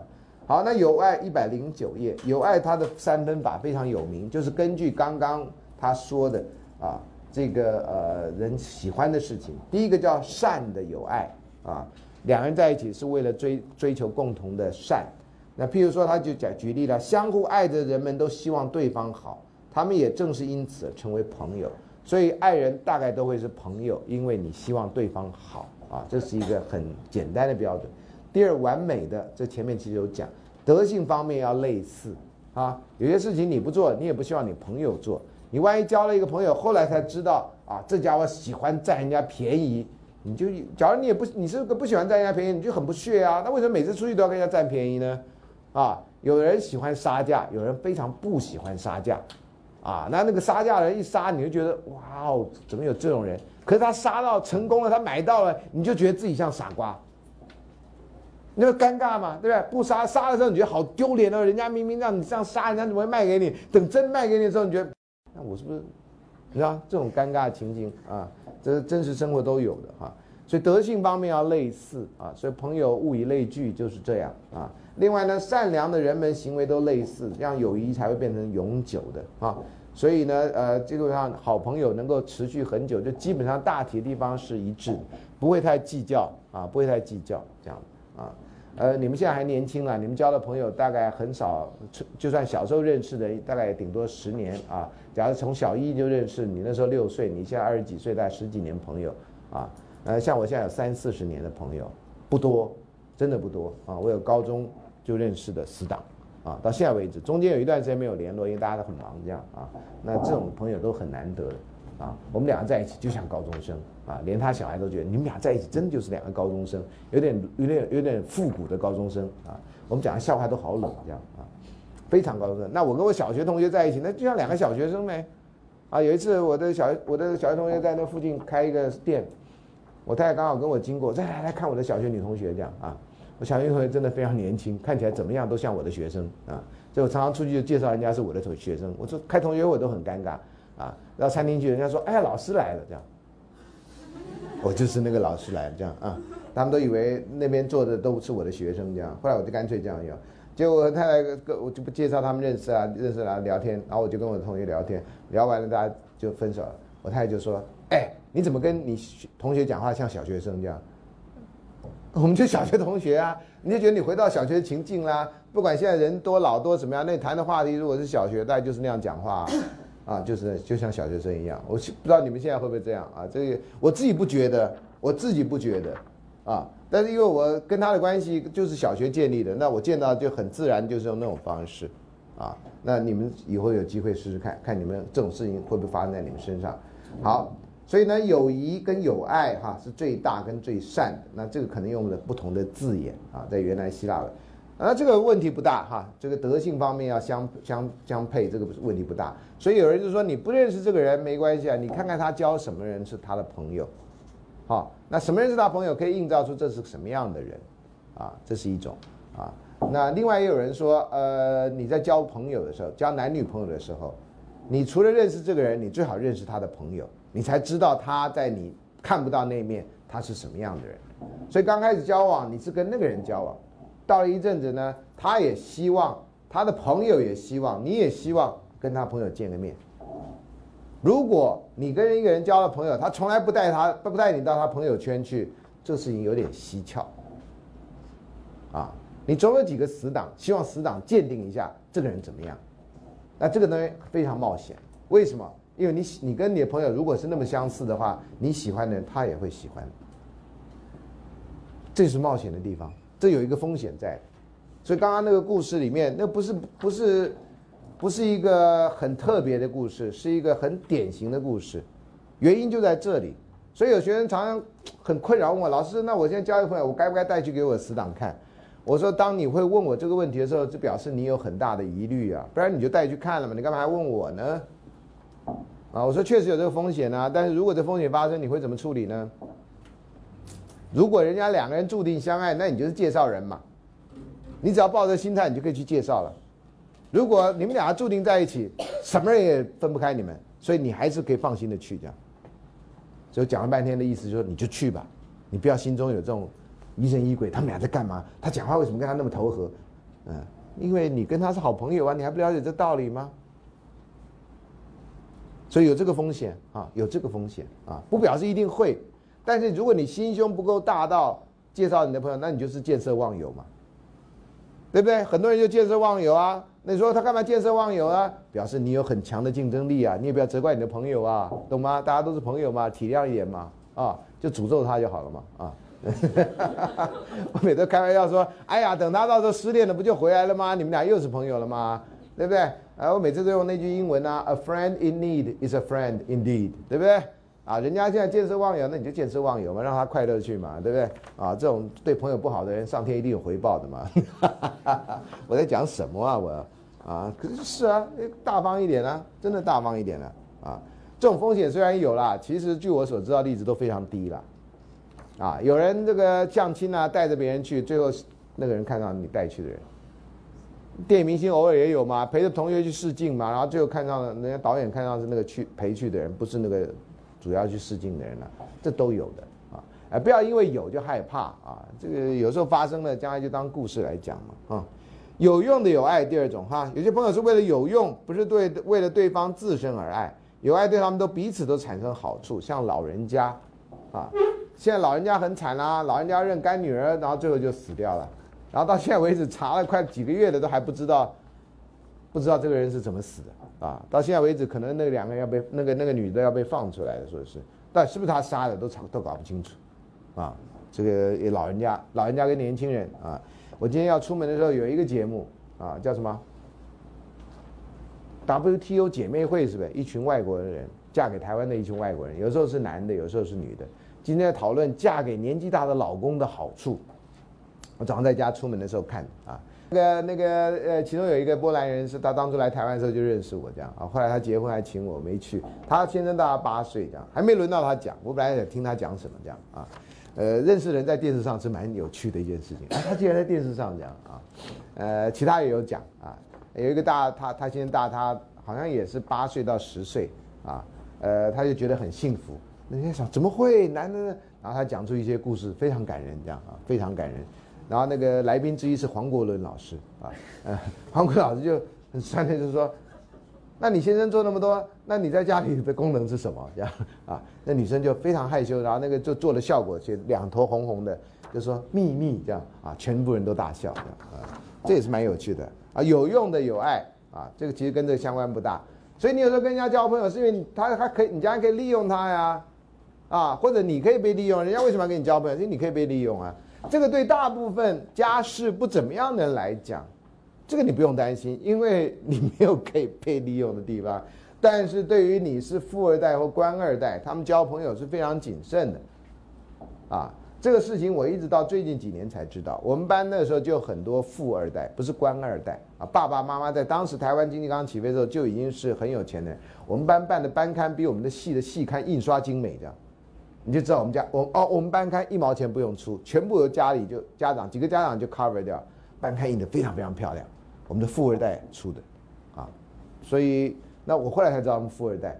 然后这次同学会呢，这几年有同学会，哇，我们才慢慢发现富二代早就知道同班班上里面谁家里是哪个企业的，谁家里是哪个企业，我们这种傻傻的人全部都不知道，他们早就知道了，早就知道了，而且呢，对那种。这些人呢，从小的教育就跟我们不一样，他们的朋友圈跟我们是非常不一样，啊，那他们要交往的对象都是跟自己事业是有关系的，所以你常常看有些有钱呃有权的人，官二代、富二代说他们是什么 EMBA 的同学，有这个同学那个同学，他跟他是妈几，我看那个那种友谊，大家都倾向于比较有用的友谊，这样，上面那些人的关系是非常紧密的。你如果有机会，越花时间去看一本书。陈柔静写的叫做《总统的亲戚》，啊，总统的亲戚，时报文化出版的。如果你有空，你去去买来看，有一点钱。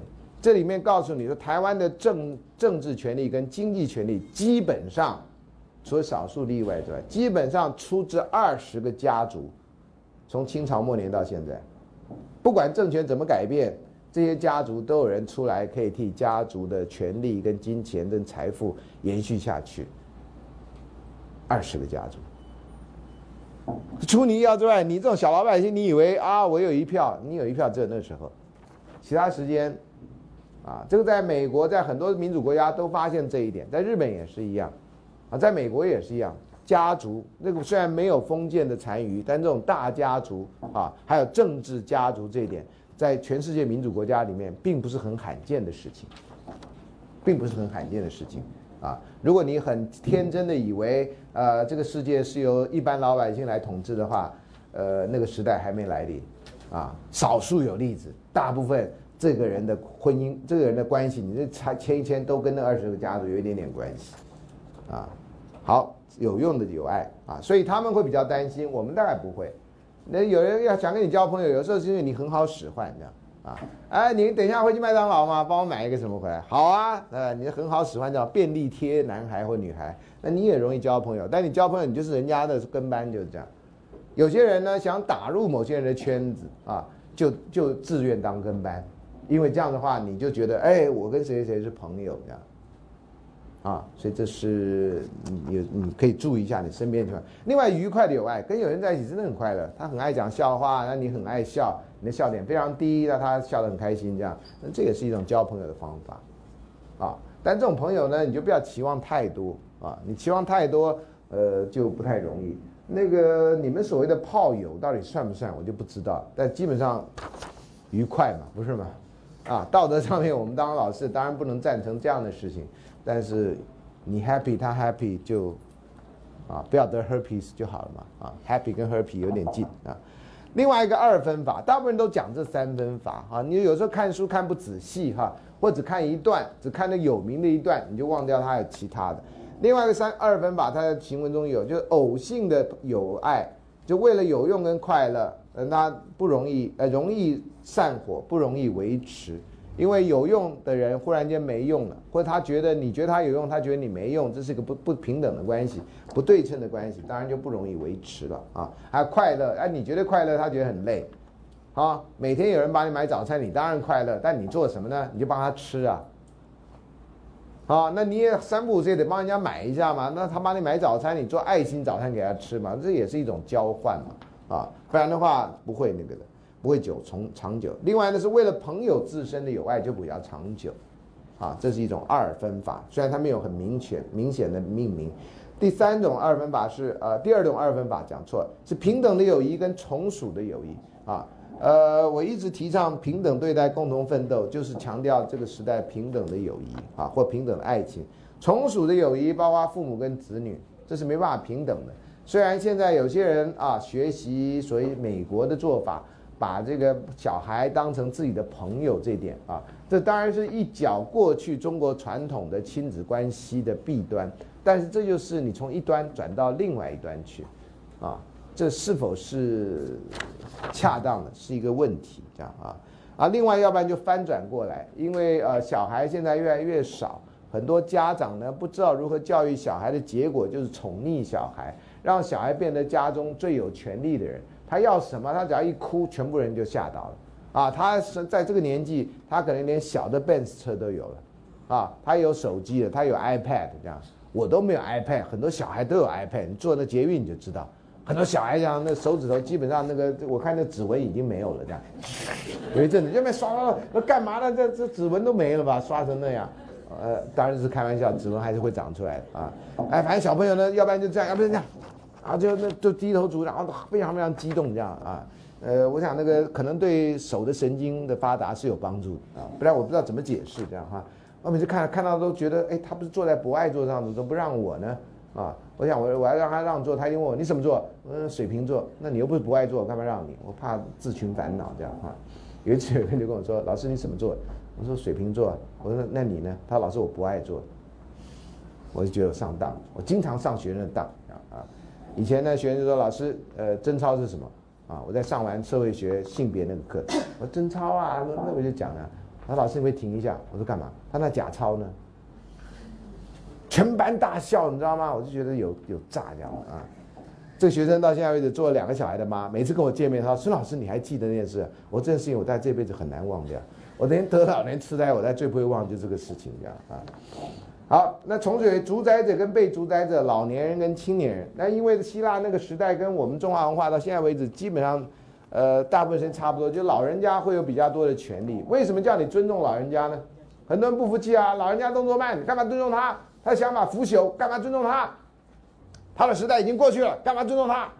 啊，呃，就有这样不同的声音。李敖在他很年轻的时候，在我们更年轻的时候，李敖就写过一篇文章，叫老年人与棒子。就老年人要交棒了，不要一直站着位置茅坑不拉屎这样。觉得老年人就造成这个呃我们文化退步、社会退步的原因这样啊，引起了很大的争议。觉得你这不尊重长长长上，这非常不符合中华文化。李敖就非常痛恨这种这种中华文化这样。我们年轻时候看的文章高兴到不行啊，这样啊，就终于有人讲出一些真心话这样啊。哎，你看时代变得真快啊！一百一十页，现在马上我就变老人了这样啊。然后两种基于利益的友爱，所以利友爱呢，基于利益还可以再分一种习俗性的，一个叫合法性的啊。那这个我就不不不细讲，都在下面，你有空可以看。另外呢，说有等差的爱要合乎比例，很多人认为有等差的爱哈是中国人的专利，所以中国的社会学家在早期，他现在过世了，叫费孝通，费孝通就就提出了一个概念叫差序格局，就讲了有等差的爱，说中国人是差序格局。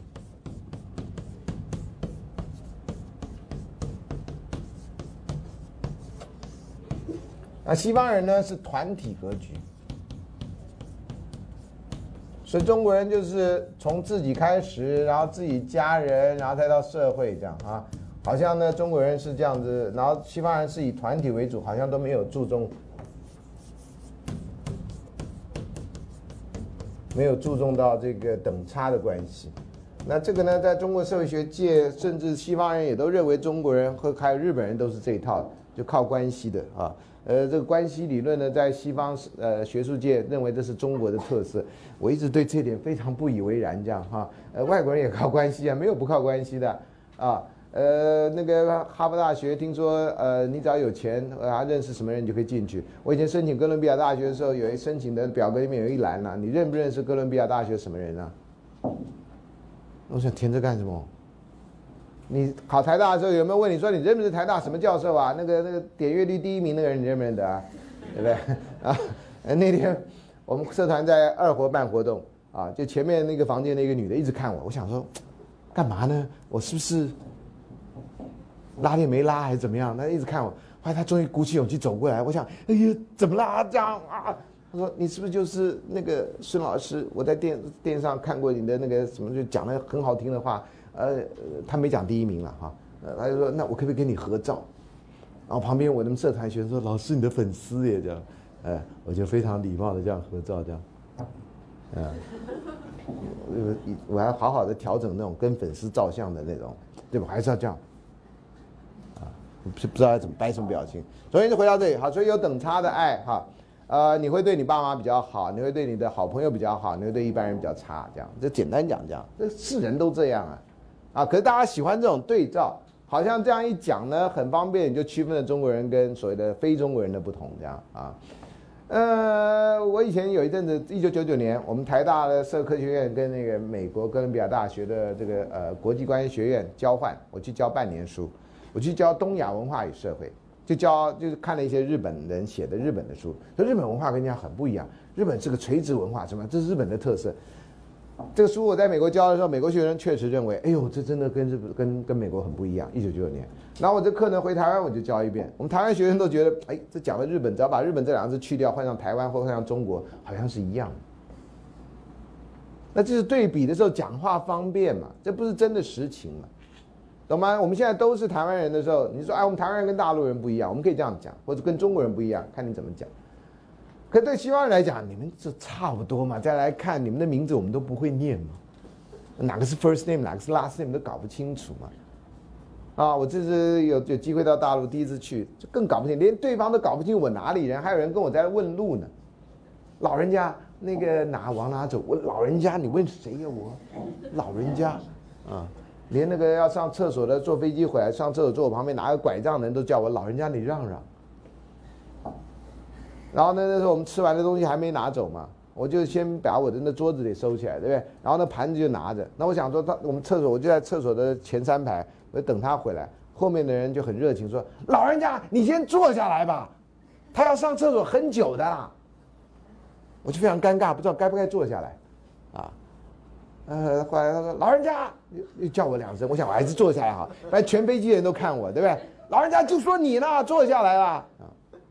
很尴尬的，各位同学，有时候干嘛了，你知道吗？赶快就承认了，就不会有第二次，还不要往旁边看呢，啊！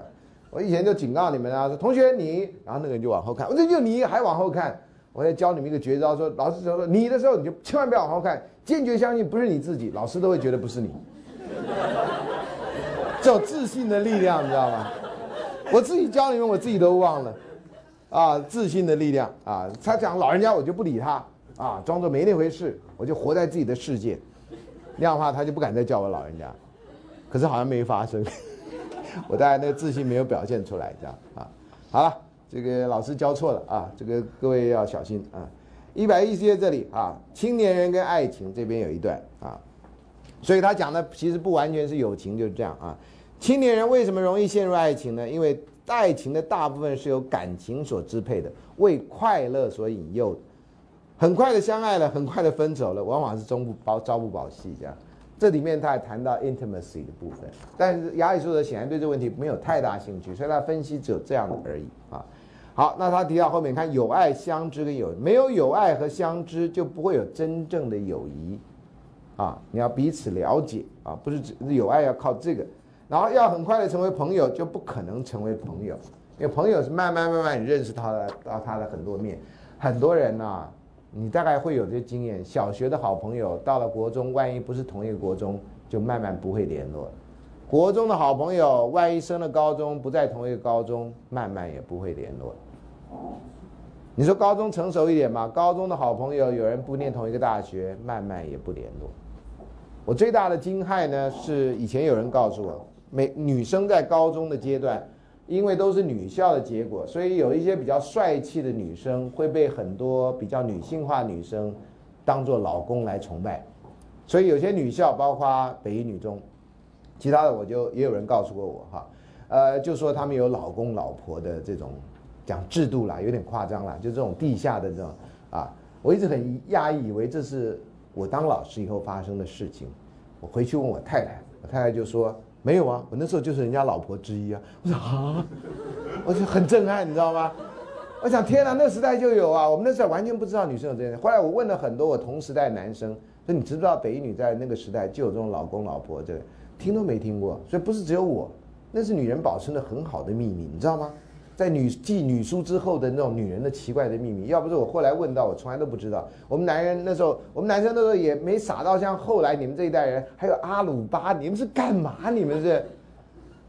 哎呀，真是啊！我们那时候是很愚蠢，但是也没愚蠢到有阿鲁巴这种愚蠢啊。我们的愚蠢度还高一点，你们愚蠢度根本就破表这样啊。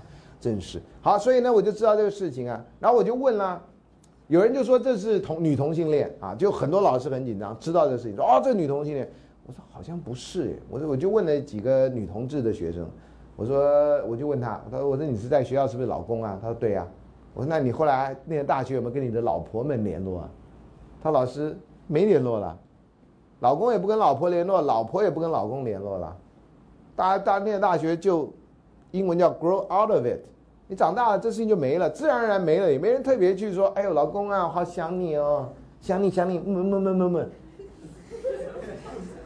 这就外遇有小三的人这么搞啊？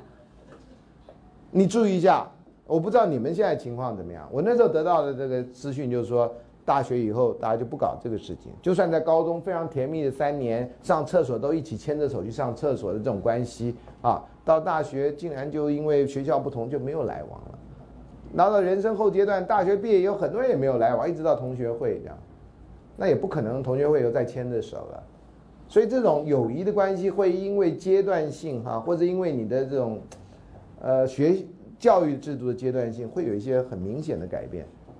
很多大学同学会啊，真的是大学毕业以后就没见过面。你说台湾有多大，世界有多大，竟然好朋友没见过面。不怎么样的朋友见面，那还那就算了。不准让朋友没有见面的必要，你知道吗？啊，我跟他大学就没讲过话，啊，我就算同修一门课也没讲过话，那这有什么稀奇？没讲话，那这这就不会见面，这有什么稀奇？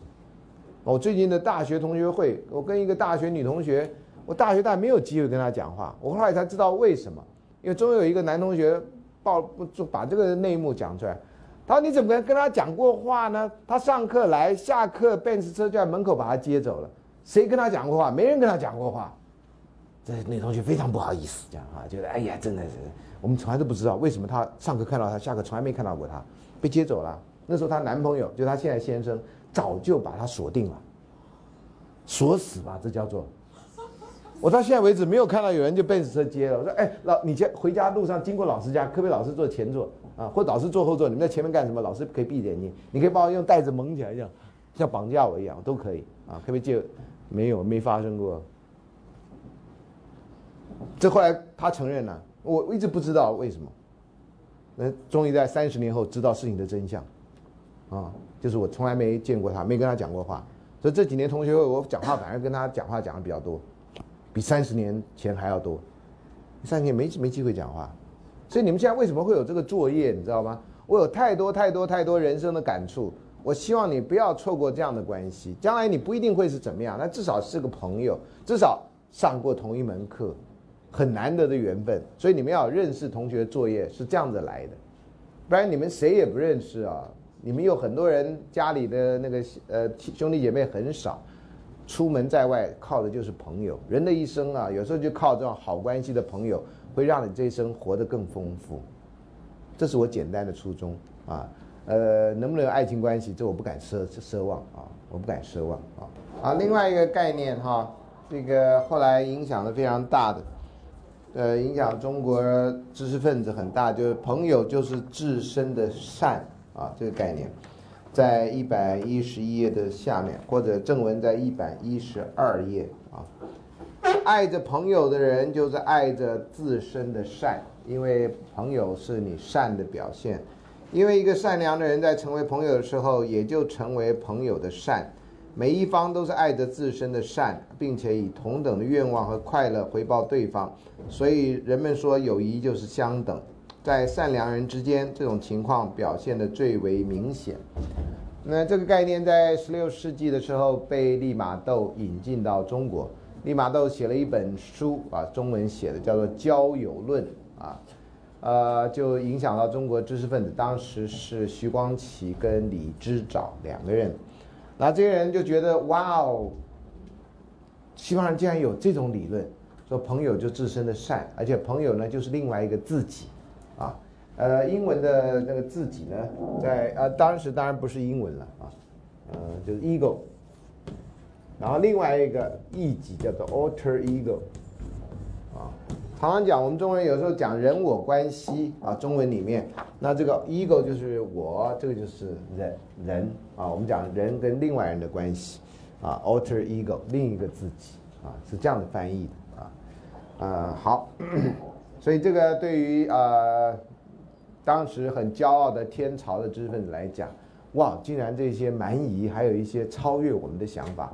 因为中国人没有什么交朋友的理论，没有朋友该怎么样？等一下我们讲，就是那几句《论语》那几句话，其他的大家没有什么很很这个朋友是另外一个自己，从来没有类似这样的说法，所以那人觉得很震撼，这样啊。然后呢，他也说朋友的数量不要多啊，也不会多啊。那这是啊，在友谊方面论述。后来跳到一个段落，在讲正体啊，跟这个退化状态，跟人际关系的比拟。这有一点像中国古书大学里面讲的，怎么样关系可以变怎么样关系，这样放放大出去。他讲三种政体呢，是君主政体、贵族政体跟富豪政体啊，有钱人统治的政体。那比邻的关系，君主关君主政体就像父子关系，贵族政体像夫妻关系，然后那个富豪政体像兄弟关系啊。然后退化的形态就变得比较不好的，君主就会变成暴君，贵族就变寡头，然后富豪就会变成民主。民主在当时希腊人认为是不好的，OK，不是像现在民主是很高的价值啊，这是不同的时代。然后呢比尼关系呢，暴君这里就是主奴关系，从一个父子关系变主奴关系。寡头政体呢，就从原来的夫妻关系变成丈夫主宰，所以夫妻关系在前面的关系至少是一个平等的关系，不是一个主宰的关系。富豪政体呢，就由兄弟关系变成一个无主的家庭，大家都在闹。那这个人伦关系啊，接下来他有就讲到人伦的关系。啊，我们常说这个孟子说，呃，这个儒家有五伦关系啊，在家庭关系里面有夫妻、有父子、有兄弟。在这个呃国的国之间的关国内的关系哈，在国这个领域的关系是君臣关系，在天下领域是朋友关系。五伦可以跟这三个领域合在一起谈。呃，亚里士多德也有他的说法。第一个是亲子之间的友爱跟不对称，为什么是不对称？啊，这跟现在要把亲子当朋友是不一样。好，血亲中的友爱有很多种，不要忘这友爱这个字哈。是广义的啊，呃，你可以翻成爱就好。那看不同的脉络，是友爱还是亲子之爱？血亲中的友爱虽然有很多种，但似乎都由父子之间友爱派生而来的。派生是一个老的观念，就 derive 从哪里衍生而来的啊？派生在早期中文都讲派生啊，后来都翻成衍生、演化、延伸而来啊，一样的意思。因为父母爱他们的子女，是把子女当做自自身的骨肉。而子女爱他们的父母是感谢父母生养了他们啊，但父母比他们的孩子更能了解孩子是由己所出，因此创造者更接近被创造者啊，讲父母跟子女的关系，被创造者就儿就子女，对于他的原创者则不那么亲近啊。这里面要解释为什么长长一辈的亲子关系里面亲辈会对子辈的人特别好，但这子辈人并不会对亲辈人特别好。就是说你爸妈会特别照顾你啦，但你不会照顾他们呢？为什么呢？就这样解释，懂吗？这事情你看从早就有了，啦，不是你们才这样的啦，也不是我们才那样的啦，反正每一个子辈都要被骂嘛，就是这样啊。亚里士多德讲出来原因嘛。好，因为被创造对他原创的不那么亲近，是因为生育者生育的欲打错了，更愿意把自己所出的东西看作自身的骨肉。他生你妈，他当然觉得感情多了。那你被生，你你你自愿吗？你也不是啊啊啊！正如同呢，每一个人都把他的牙齿、头发看作是属于他自身一样，这怎么是正如同？我想希腊人这样比喻就懂了。我现在叫你这样比喻说，你妈妈生你，就像你跟你的牙齿的关系，和你的头发的关系，那就哎呦我又掉发了啊，那个跟秃头比较有关系，不是吗？啊，男生了啊，好了，那女生顶多减分差嘛，不是吗？啊。好，这比喻有点怪异啊，但对于被创造者而言啊，子辈而言，就不把或不太把创造者看作是属于自身的，你不会把你爸妈看作是你生的嘛？这当然了，这讲什么呢？啊，再者，时间长度上也有差别，因为父母从子女刚出生时就爱他们，而孩子只有经过一段时间，并且懂了事以后才去爱他们父母。意思说，父母呢，从你很小，你还不懂的时候就爱你，爱到现在，他爱你时间比较长。那你呢，大概懂事以后才爱他，大概六岁以后，所以你少他六年，大概是个意思啊。由此便可明白父母之爱为何更伟大。我觉得这个论证怪怪的 啊。呃，他就说，对他爱你的时间比较长，你爱他时间比较短，然后他是你生，他生你啊，那你不生他，就这两个简单的理由啊。啊，希腊人大概这样就可以了。啊，我们现在人这听完了等于没讲啊。好，那子女对父母的爱呢，类似于人对神的爱，哦，是吗？是对高尚跟优越者的爱，因为父母给予子女最大的恩德，就是赋予了子女生命，为抚育跟教养他们操心操劳。和非亲非故的友爱相比，亲子在得到的快乐跟益处，这是他讲友情的两个重要因素。快乐跟益处更大，因为他们有更加亲密的关系。这“有”字打错了，有更多共同的生活基础。这讲到子女的，我觉得理由上面蛮牵强的，但是你懂他的意思。那这个亲子之爱完了就手足之爱啊！你看兄弟姐妹间互爱，是因为他们都由同一个父母所生的。嗯，这是因为还没讨论到遗产的问题啊。谈到遗产，那你看这有钱人。呃，一般老百姓谈到遗产也会弄得很不愉快。只要没有遗产，大家都还 OK。一有遗产，这问题就来了。啊，各位将来都独生子女的话，你就没这个问题，因为遗产反正就你一个人的啊，以后就有这个问题。所以每次大家讲少子化的时候，我都幸灾乐祸说这很好啊，将来没有人争遗产了。不，我爸在外面有小三，我说哦，那你要好好处理这样啊。好，这种共同的生命来源造就了他们的共同处，所以常言道血脉相连，骨肉相连，这是希腊时代的常言啊。即是如此，因此呢，兄弟姐妹从某种意义上说可以是相互分离了的同一存在。你看哲学家讲话就要这样，是同一个，但是分离了啊。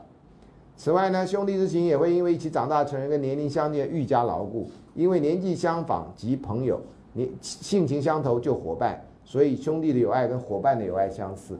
这是好的兄弟关系，不好的兄弟关系也大有人在。啊，不不一定要到分遗产，有的不到分遗产就没了。以前我叫学生做作业啊，有学生就写了自己的亲戚的手足关系，不知道是因为希望表达自己非常的开放，还是非常的怎么样幽默啊？就有人说我呃女同学就写我跟我弟关系其实非常的不好，这样啊。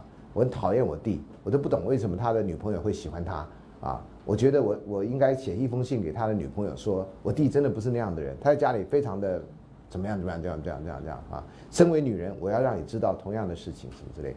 我想需要这样吗？啊，这个作业我记到今天，我一直不知道这个是真的还是假的啊！所以这个手足之爱，那当然呢，手足之爱有手足之不爱了啊！如果是这样讲。所以就年纪相仿，同出于一个地方，你就会觉得这样子吗？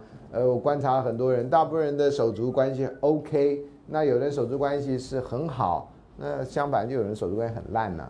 所以应该有这三种啊，不是只有一种手足关系一定很好啊。那亲属之爱是由手足来弄出来，然后有远近亲疏的差别，这就想的差距格局啊，啊，差距格局，人的关系亲疏远近在哪里看的最明显呢？现在还可以看出来，就是葬礼啊。你去参加葬礼，刚开始家祭，那你属不属于那个家呢？那个就很清楚了。譬如说有离婚的人，离婚的人就不属于那个家。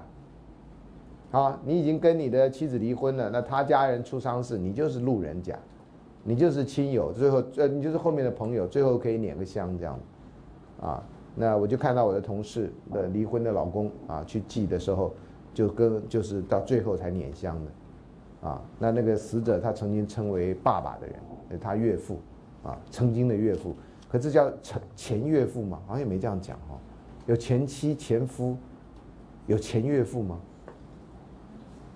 前老师，孙老师是我的前老师，什么意思呢？哦，他教过我啊，所以叫钱老师？怪吧啊！孙老师之所以叫钱老师，是因为他很有钱，这还有的，对不对？啊，不然很怪啊！有的人没有钱老师，没有钱小孩，这是我的钱小孩啊，什么意思？我跟前妻生的小孩，这叫钱小孩啊？没有人这样讲嘛？所以有些关系是不不会因为其他关系终止，小孩就是这样的啊，父母亲也是这样，父母亲彼此之间可能是前妻前夫啊，可对小孩来讲，他就他爸，他就他妈，没有钱的问题啊。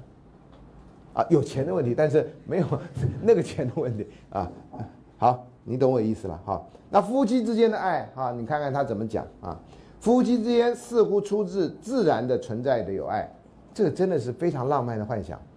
自然的存在，那怎么会后面的那些问题呢？啊，因为人的本性啊，与其说倾向于过城邦共同体的生活，不如说更倾向于夫妻的生活，啊。这话，因为他前面讲到城邦了啊，因为呢，家庭先于城邦，而且更为必要。繁衍后代也是动物们共同的特性，在动物那里呢，共同生活仅仅限于共同群居，定期的交配也是为了繁衍后代，而人不然，家庭的共同生活不单是为了生儿育女，还是为了满足日常生活需要。所以结婚不是为了生儿育女而已啊，还有一些日常生活需要。虽然在参加婚礼的时候，大家要祝人家早生贵子，但不是表示说你早生贵子完了就没有任务了，啊，呃，这个道理呢听起来很简单，对不对？有几年前呢，非常几年前或十几年前，我去一个家长团体演讲啊，家长团体呢大概只来了八个人左右，去小学啊。演讲的时候呢，我通常都会先自我介绍一下，或者让他们问我三个问题。哎，结果我先自我介绍那天我不知道讲什么，因为小学，我就说：“哎呀，对不起啊，今天有点抱歉，呃，我没有小孩，竟然还来跟各位讲亲子关系，实在有点啊抱歉这样。这是客气话，你懂吗？意思说我没小孩，我一样可以教你啊。哈，结果有人信以为真了啊，有个家伙就说：“你没有小孩，你有没有考虑到外面去生？”你没有小孩，你有没有考虑到外面去生？第一个问题就这样，哎，刚开始演讲都还不认识，谁都不知道是谁了，啊，那那个请我去的会长也觉得很尴尬，这样，啊，然后就看我怎么表现。我说，对不起啊，我我可不可以先问你一个问题？啊，演讲技巧呢，就是把所有的问题先丢回去，懂吗？不要马上把问题当做球来接，懂吗？你就当做没接到，说啊，有球吗？懂吗？用这种态度，懂吗？啊，这反正不是正式比赛，懂吗？这个态度非常重要啊！丢回去啊，就是说，呃，那我可不可以先问你一个问题？他说好啊，啊，这个人很直率啊，一听就是直率的。人。我那请问你为什么结婚啊？哦，没有，对他先我说，那对对对，我先问他为什么结婚啊？这也跳跃的。他说传宗接代啊。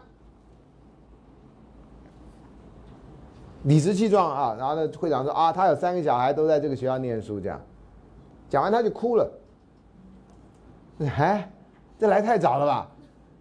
通常要讲完很感动才哭嘛，对不对？怎么一开始呢？问我你为什么没有没有考虑到外面去生？然后我说我可不可以问你一个问题？哎，我这是 exact 对话哦啊！然后他说好，然后我就说那你为什么要结婚？他说传宗接代，然后他就哭了。然后那会长说他有三个小孩在这学校念书，然后他就哭了。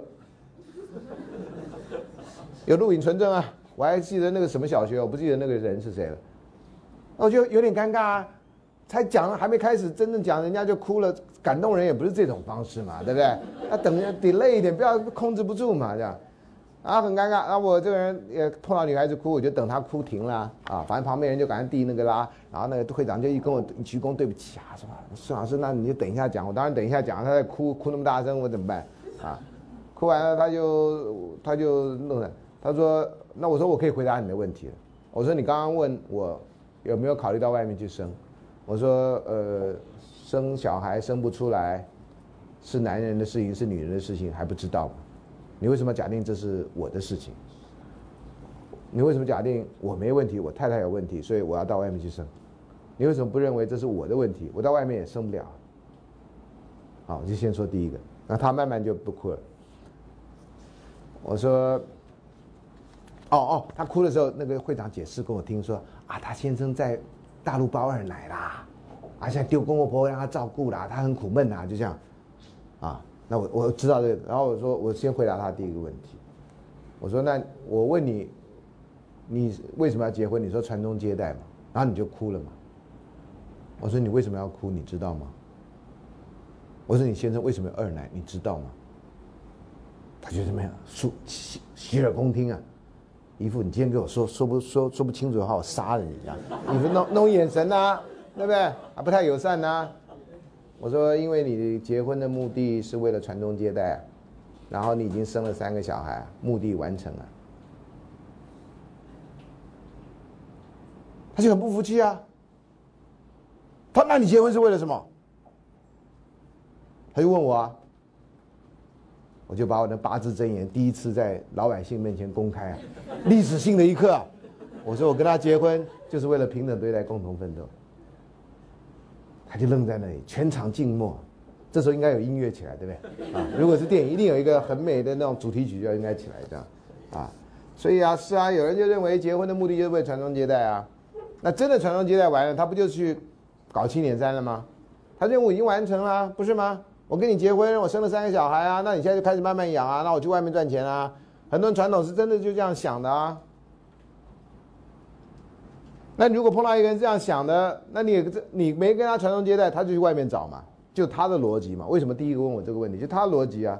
女人要是不能生，还叫女人吗？这是他的逻辑啊，他的逻辑啊，他也相信这种逻辑啊。作为一个现代女人，你不应该相信这种逻辑啊。但她不是现代女人，她只刚好生在现代，年纪刚好在现代。她她的小时候的教育没有你们这种教育，到我这代人都没有你们这种女两性平权的教育都没有的。你看有进步有多快？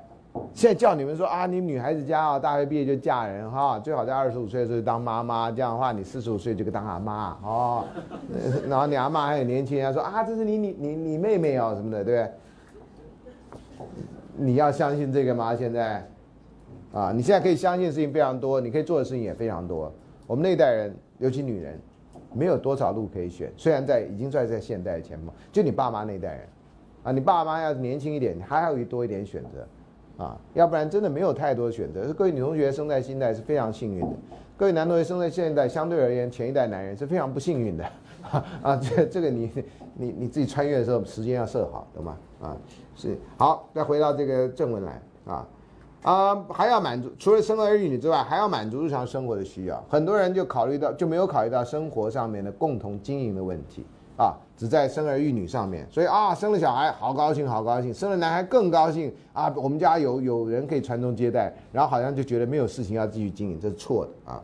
你看，他从一开始男女两性的职责跟活动就有了分工，男女有别啊，这是分工的问题，性别分工的问题。你修一点性别的课都会告诉你啊。他们要相互帮忙，将自己的特别特别才干投到共为一体的建家建立建立建家立业之中。家庭需要分工，那是大家要做的事情啊。因此呢，婚姻关系中的这个的字打错了的这种友爱关系，可以既有益而愉悦的啊。但是这种愉悦性呢，是基于他们的德性，必须两个人有共同相信的道德为基础。我不背叛你，你不背叛我。平等对待，共同奋斗，不管将来碰到什么难题，我们都一起讨论，一起面对啊！这是德性。那么这就是他们相互吸引并感到快乐的泉源。所以德性是你快乐跟有用的泉源啊！夫妇也有各自独特的德性，那么这就哎，对不起，孩子似乎是构成婚姻共同体一条纽带啊！所以没有孩子的婚姻容易解体。那这个现在你可以去做调查，是不是没有孩子的婚姻容易解体啊？在谈离婚的时候，很多人会说：“哎呀，你们没有小孩啊，离婚很容易啊，牵扯很少。”很多人会这样讲，但真的是没有小孩的人离婚比较多吗？这需要实证证据，啊，很多人幻想一定是啊，不然你们两个共同吃什么？你们谈什么话题？啊，有的时候呢，这个结婚的人就不太了解，没有啊，不结婚的人晚上干什么？或者结婚有小孩的人不太了解结婚没小孩的你们晚上干嘛？啊，有一次我也被问到，哎，你们晚吃完晚饭在干嘛？看电视啊。我说你们在干嘛？叫小孩写功课啊，叫他们洗澡啊，然后就在骂他，叫他赶快上床啊，这样，讲的声音就提高八度这样。我说我就不用叫我们家微微狗说，哎，你赶快上床睡觉，什么我们就很快乐，吃完饭然后就就就看电视啊，然后或者去散散步走一走啊，就是。他说好像没有小孩比较好哈，我也不敢说是啊，这样好像在，好像自己的多那个，我说有不同的好嘛，对不对？你让吼吼这样对你的身体也蛮好的嘛，我不知道该说什么呢，这啊不不不好落井下石啊，这样啊，唉。你不知道以前啊，没有夫妻没有小孩，都人家都在背后说你们不知道做了什么坏事被诅咒啊，你们家一定是被人家下了蛊啊啊什么什么降下降头啊，所以你家没小孩这样啊。以前是是这样讲的。我刚开始觉得没有小孩的时候，觉得哇好尴尬这样啊，就是每次跟人家讲都觉得哎呦你是干嘛？哎呦你们都是为了自己享受，我都不要有小孩这样，完全不是这回事。但人家根本不管你。后来有一天竟然被转了哈。我的阿妈告诉我说，以前我阿妈一天到晚告诉我，哎呀，要生小孩没有小孩这样不好啊，夫妻会不稳固啊，什么的，讲的跟亚里士多没太大差别。那是我阿妈呢，没念过亚里士多的，讲的跟亚里士多差不多，你就知道亚里士多的程度跟我阿妈差不多。对，现在终于知道阿妈的水准很高的这样啊。那后来呢，呃，家族里面因为呢阿妈年纪大了，所以好像在照顾上面亲戚之间有不同的看想法啦，阿妈就非常难过这样。有一次跟我说，哎呀。没有小孩也没关系啦，只要把自己把自己的晚年照顾好就好了。听完蛮感伤的，你知道吗？啊，那个时代有那么多小孩，到最后你觉得要靠小孩的时候也很难。我不知道你们家族有没有类似的事情啊？这个都是蛮难过的事情，这样啊。你要是最近看那个法国电影叫《爱慕》这样的哈，那也是一个很难过的电影，也是老人的电影这样啊。呃，最近喝喜酒碰到一个那个制片，说是偶像剧的制片，我说你们该多拍老人电影啊，这样啊。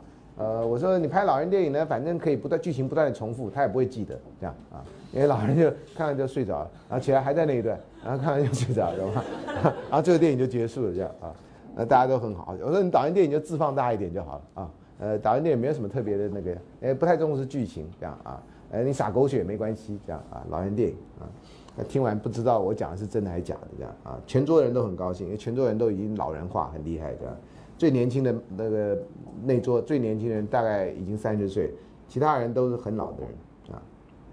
好，回到这里来，所以呢，是不是比较容易解体啊？我觉得这是有疑问，因为孩子是双方共同的财富，共同的东西会把人连在一起，这是他的基本想法。但是呢，夫妻之间以及一般的说朋友之间的共同生活形式，如何是应当的这个问题，这个的字又打错，无非就是要问正公正是如何，这个是打错了。公正是如何实现的问题，因为显然在朋友之间、陌生人之间、伙伴跟同学之间，公正都是不同的。而亚里士多在这本书里面谈到一个后来学术界跟日常生活都碰到的一个问题，只是学术界用一个非常严肃的名词叫做分配的正义啊，这个问题在这本书有提到啊，怎么样的分配是正义的啊？当资源稀少、资源权力啦，哈。所以他这里会提到，是因为他在我们这个讲义没有的前面有提到啊。另外呢，抱怨啊，抱怨也会出现啊。抱怨出现呢是有用的友爱中才会抱怨，一般人呢是无怨无悔的。呃，亲子之间啊，亲对子特别是无怨无悔啊，子对亲通常都有怨有悔这样啊。呃，抱怨没有生在很好的家庭啦，哈，抱怨爸妈基因太差啦，所以考试要那么辛苦啦，啊，抱怨这个抱怨那个啊。呃，抱怨非常的多啊，那有等差的爱容易破裂啊，这也是他的想法啊，这都是没有根据的话，有时候根据的是什么？顶多就他个人碰到的一些经验或他听到的一些故事，那有些可能基于他的理论这样哈。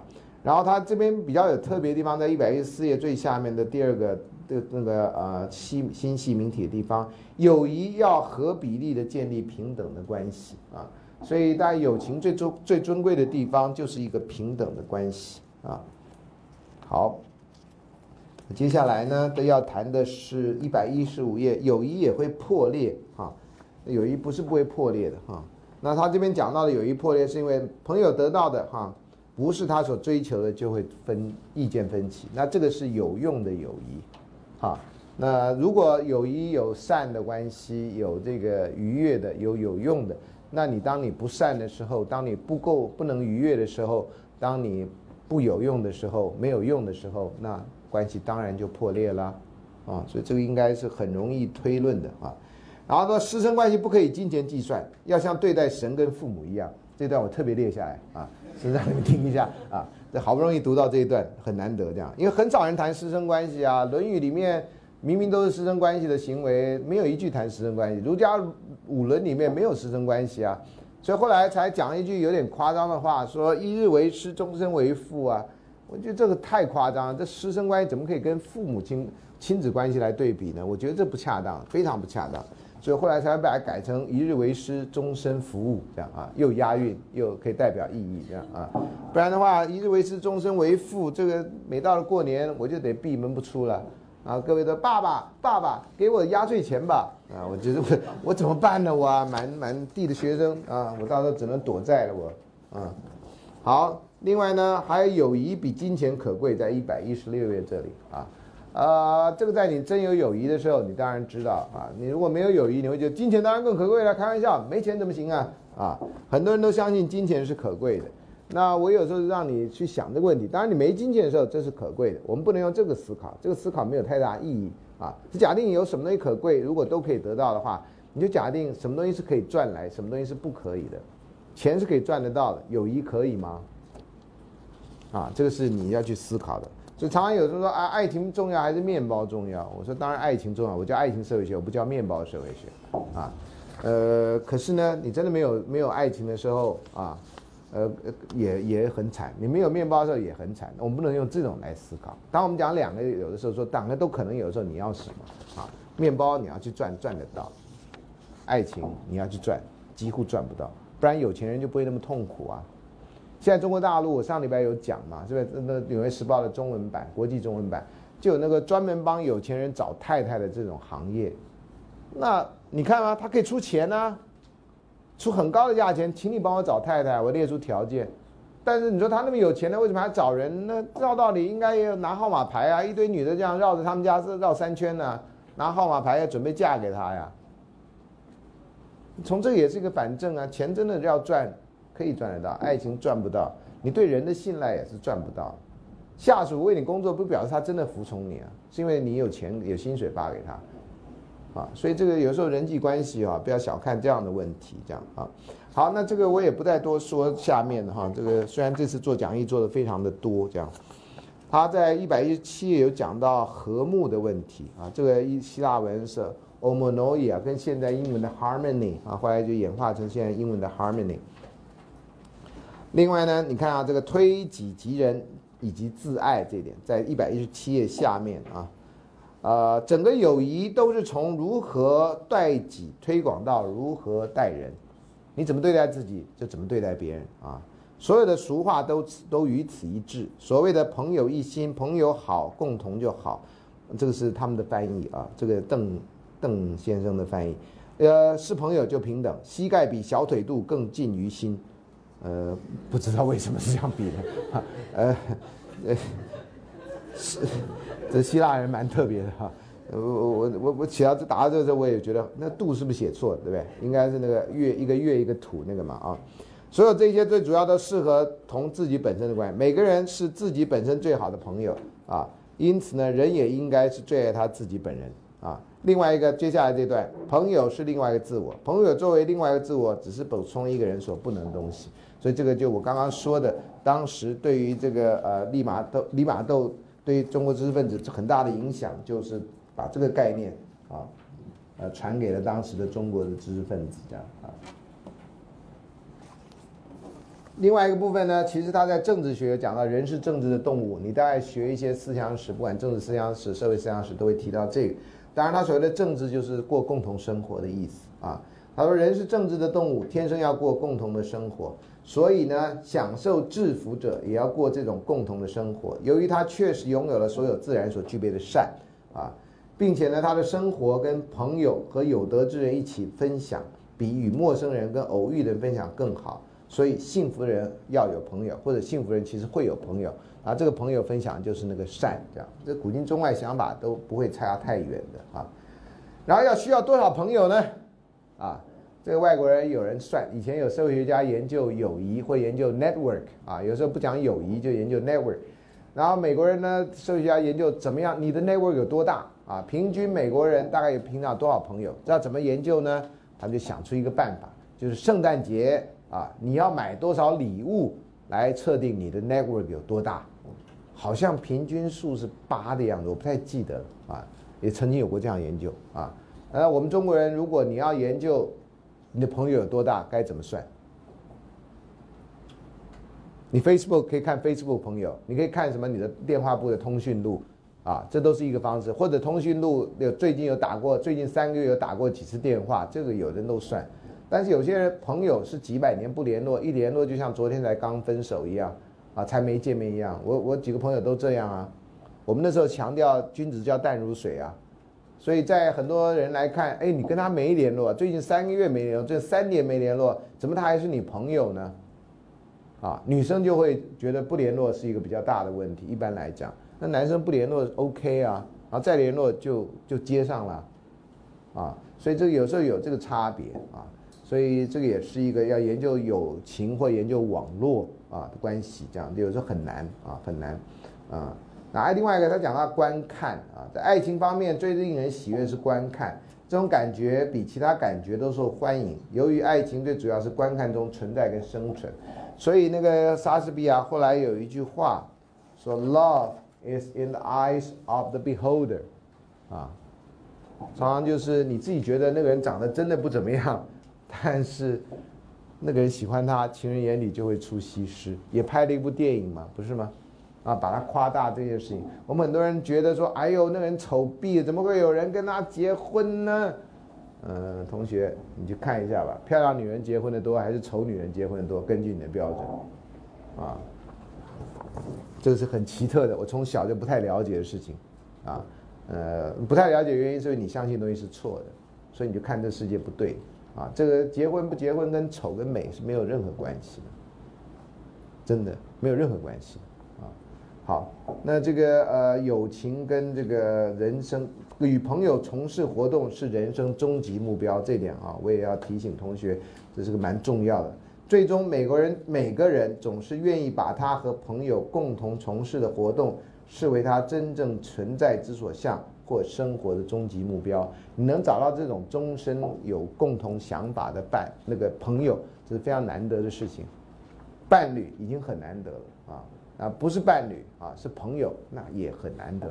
所以呢，你进入社会以后，很多人会为了能够找到这样的人加入社会公益团体，啊，假如你对公益有兴趣，你要参加什么呃宗教的团体啦，假如你已经是宗教，或者你不是宗教，就参加任何义工团体啦，帮助别人啊，这也是一个很快乐的事情啊。那有人呃对赏鸟有兴趣啦，就去帮助，就是参加赏鸟的团体。虽然我认为这个都是偷窥狂的一种升华作用啊，你要 偷窥人不太好，偷窥鸟 OK 了啊，那个鸟是真的鸟，不是象征意义的鸟，你懂我的意思啊？好，所以这个是很难得的啊。他所以呢，有些人一起喝酒，有些人一起掷骰子，有些人一起锻炼、打猎或讨论哲学啊，还有人讨论哲学。毕业以后，这真的是非常难得的事情啊啊。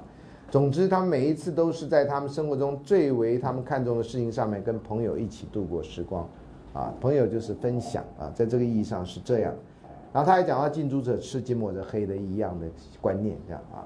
啊，最后我们就把这个孔子跟他的弟子论朋友稍微说一下，差不多时代啊，所以差不多时代就是对我们来讲古代了啊，对他们来讲可能差差了几百年，那对我们来讲没差。孔子曰：“益者三有啊，有直有量有多闻益矣。”啊，呃，历史上元朝有一个名明，元朝末年、明朝初年有个名人叫陈友谅，各位知道吗？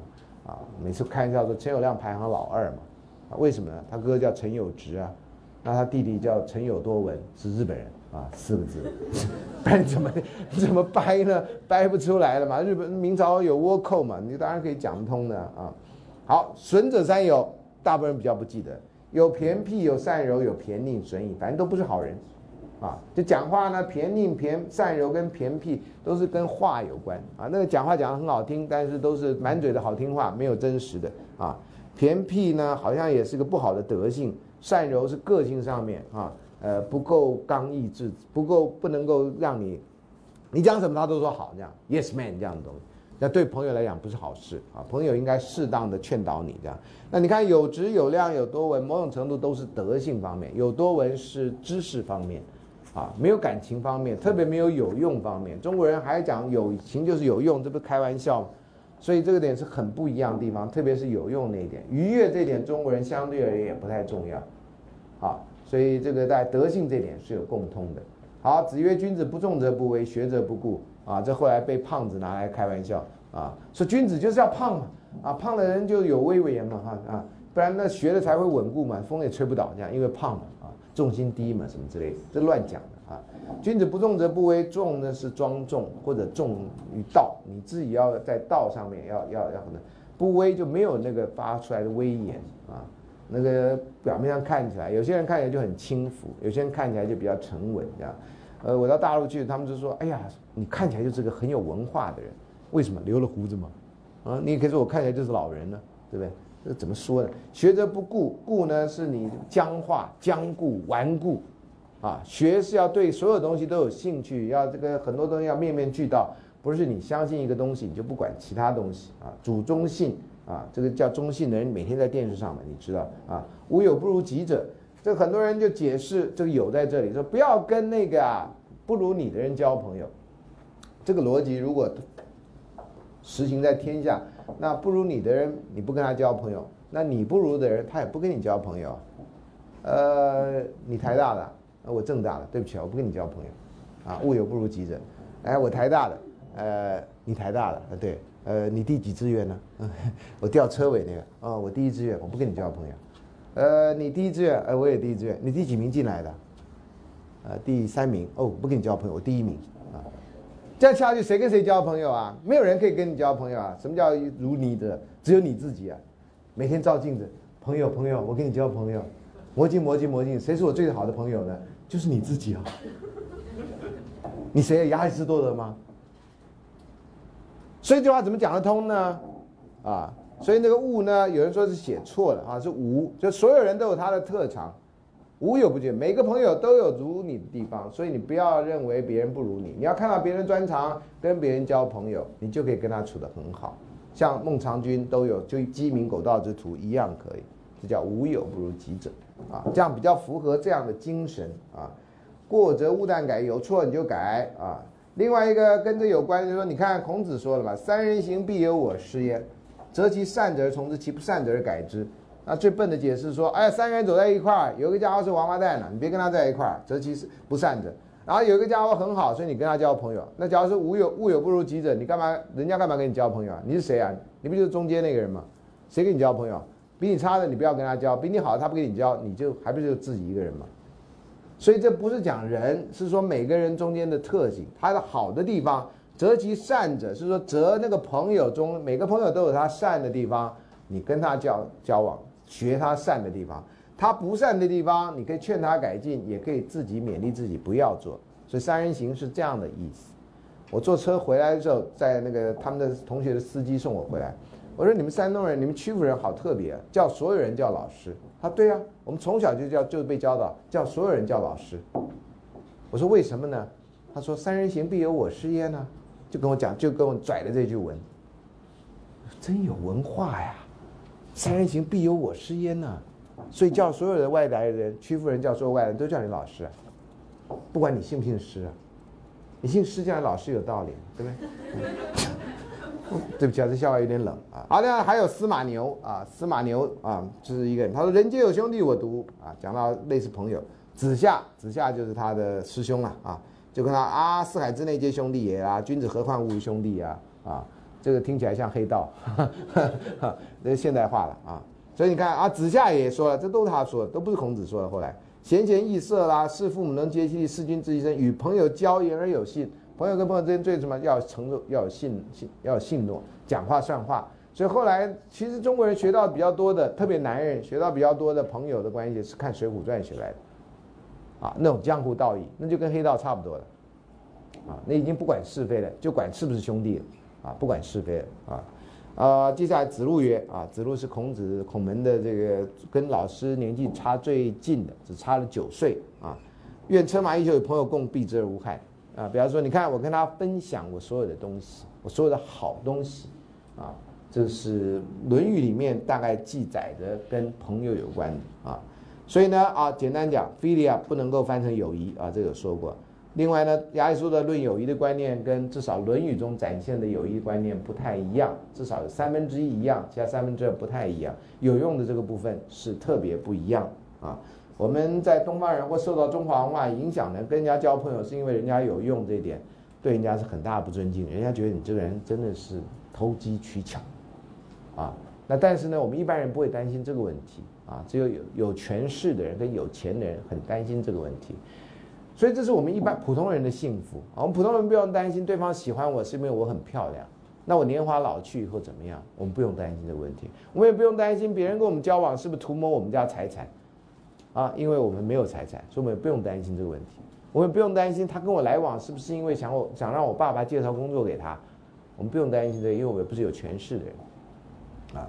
所以这是普通人的幸福。普通人逛街的时候没人理你，你在街上走路的时候吃鸡屁股也没人偷拍，懂吗？啊，你就一边吃，然后挠挠屁股啦，然后挖鼻孔都没有人管你这样，啊，这是有钱，这是我们一般人的幸福，你不要小看这个。刚刚不是讲吗？那同学什么跟着小刚在一起，我现在还在想小刚是谁啊？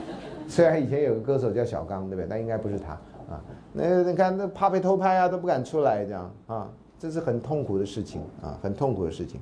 另外呢，啊，朋友是另外一个自我啊，那跟这个爱人是一面镜子。柏拉图在《斐德勒》说的是一样的，类似的想法，这样啊。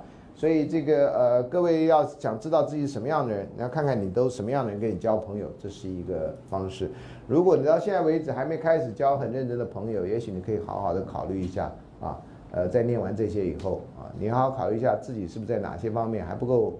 还有努力的空间，让那些你希望跟你交朋友的人，能够到时候因为你的德性，然后真的愿意跟你交朋友，这样你就学到有意义的东西。不然的话，这堂课是非常无聊的。哦，好，所以我们今天就上到这里。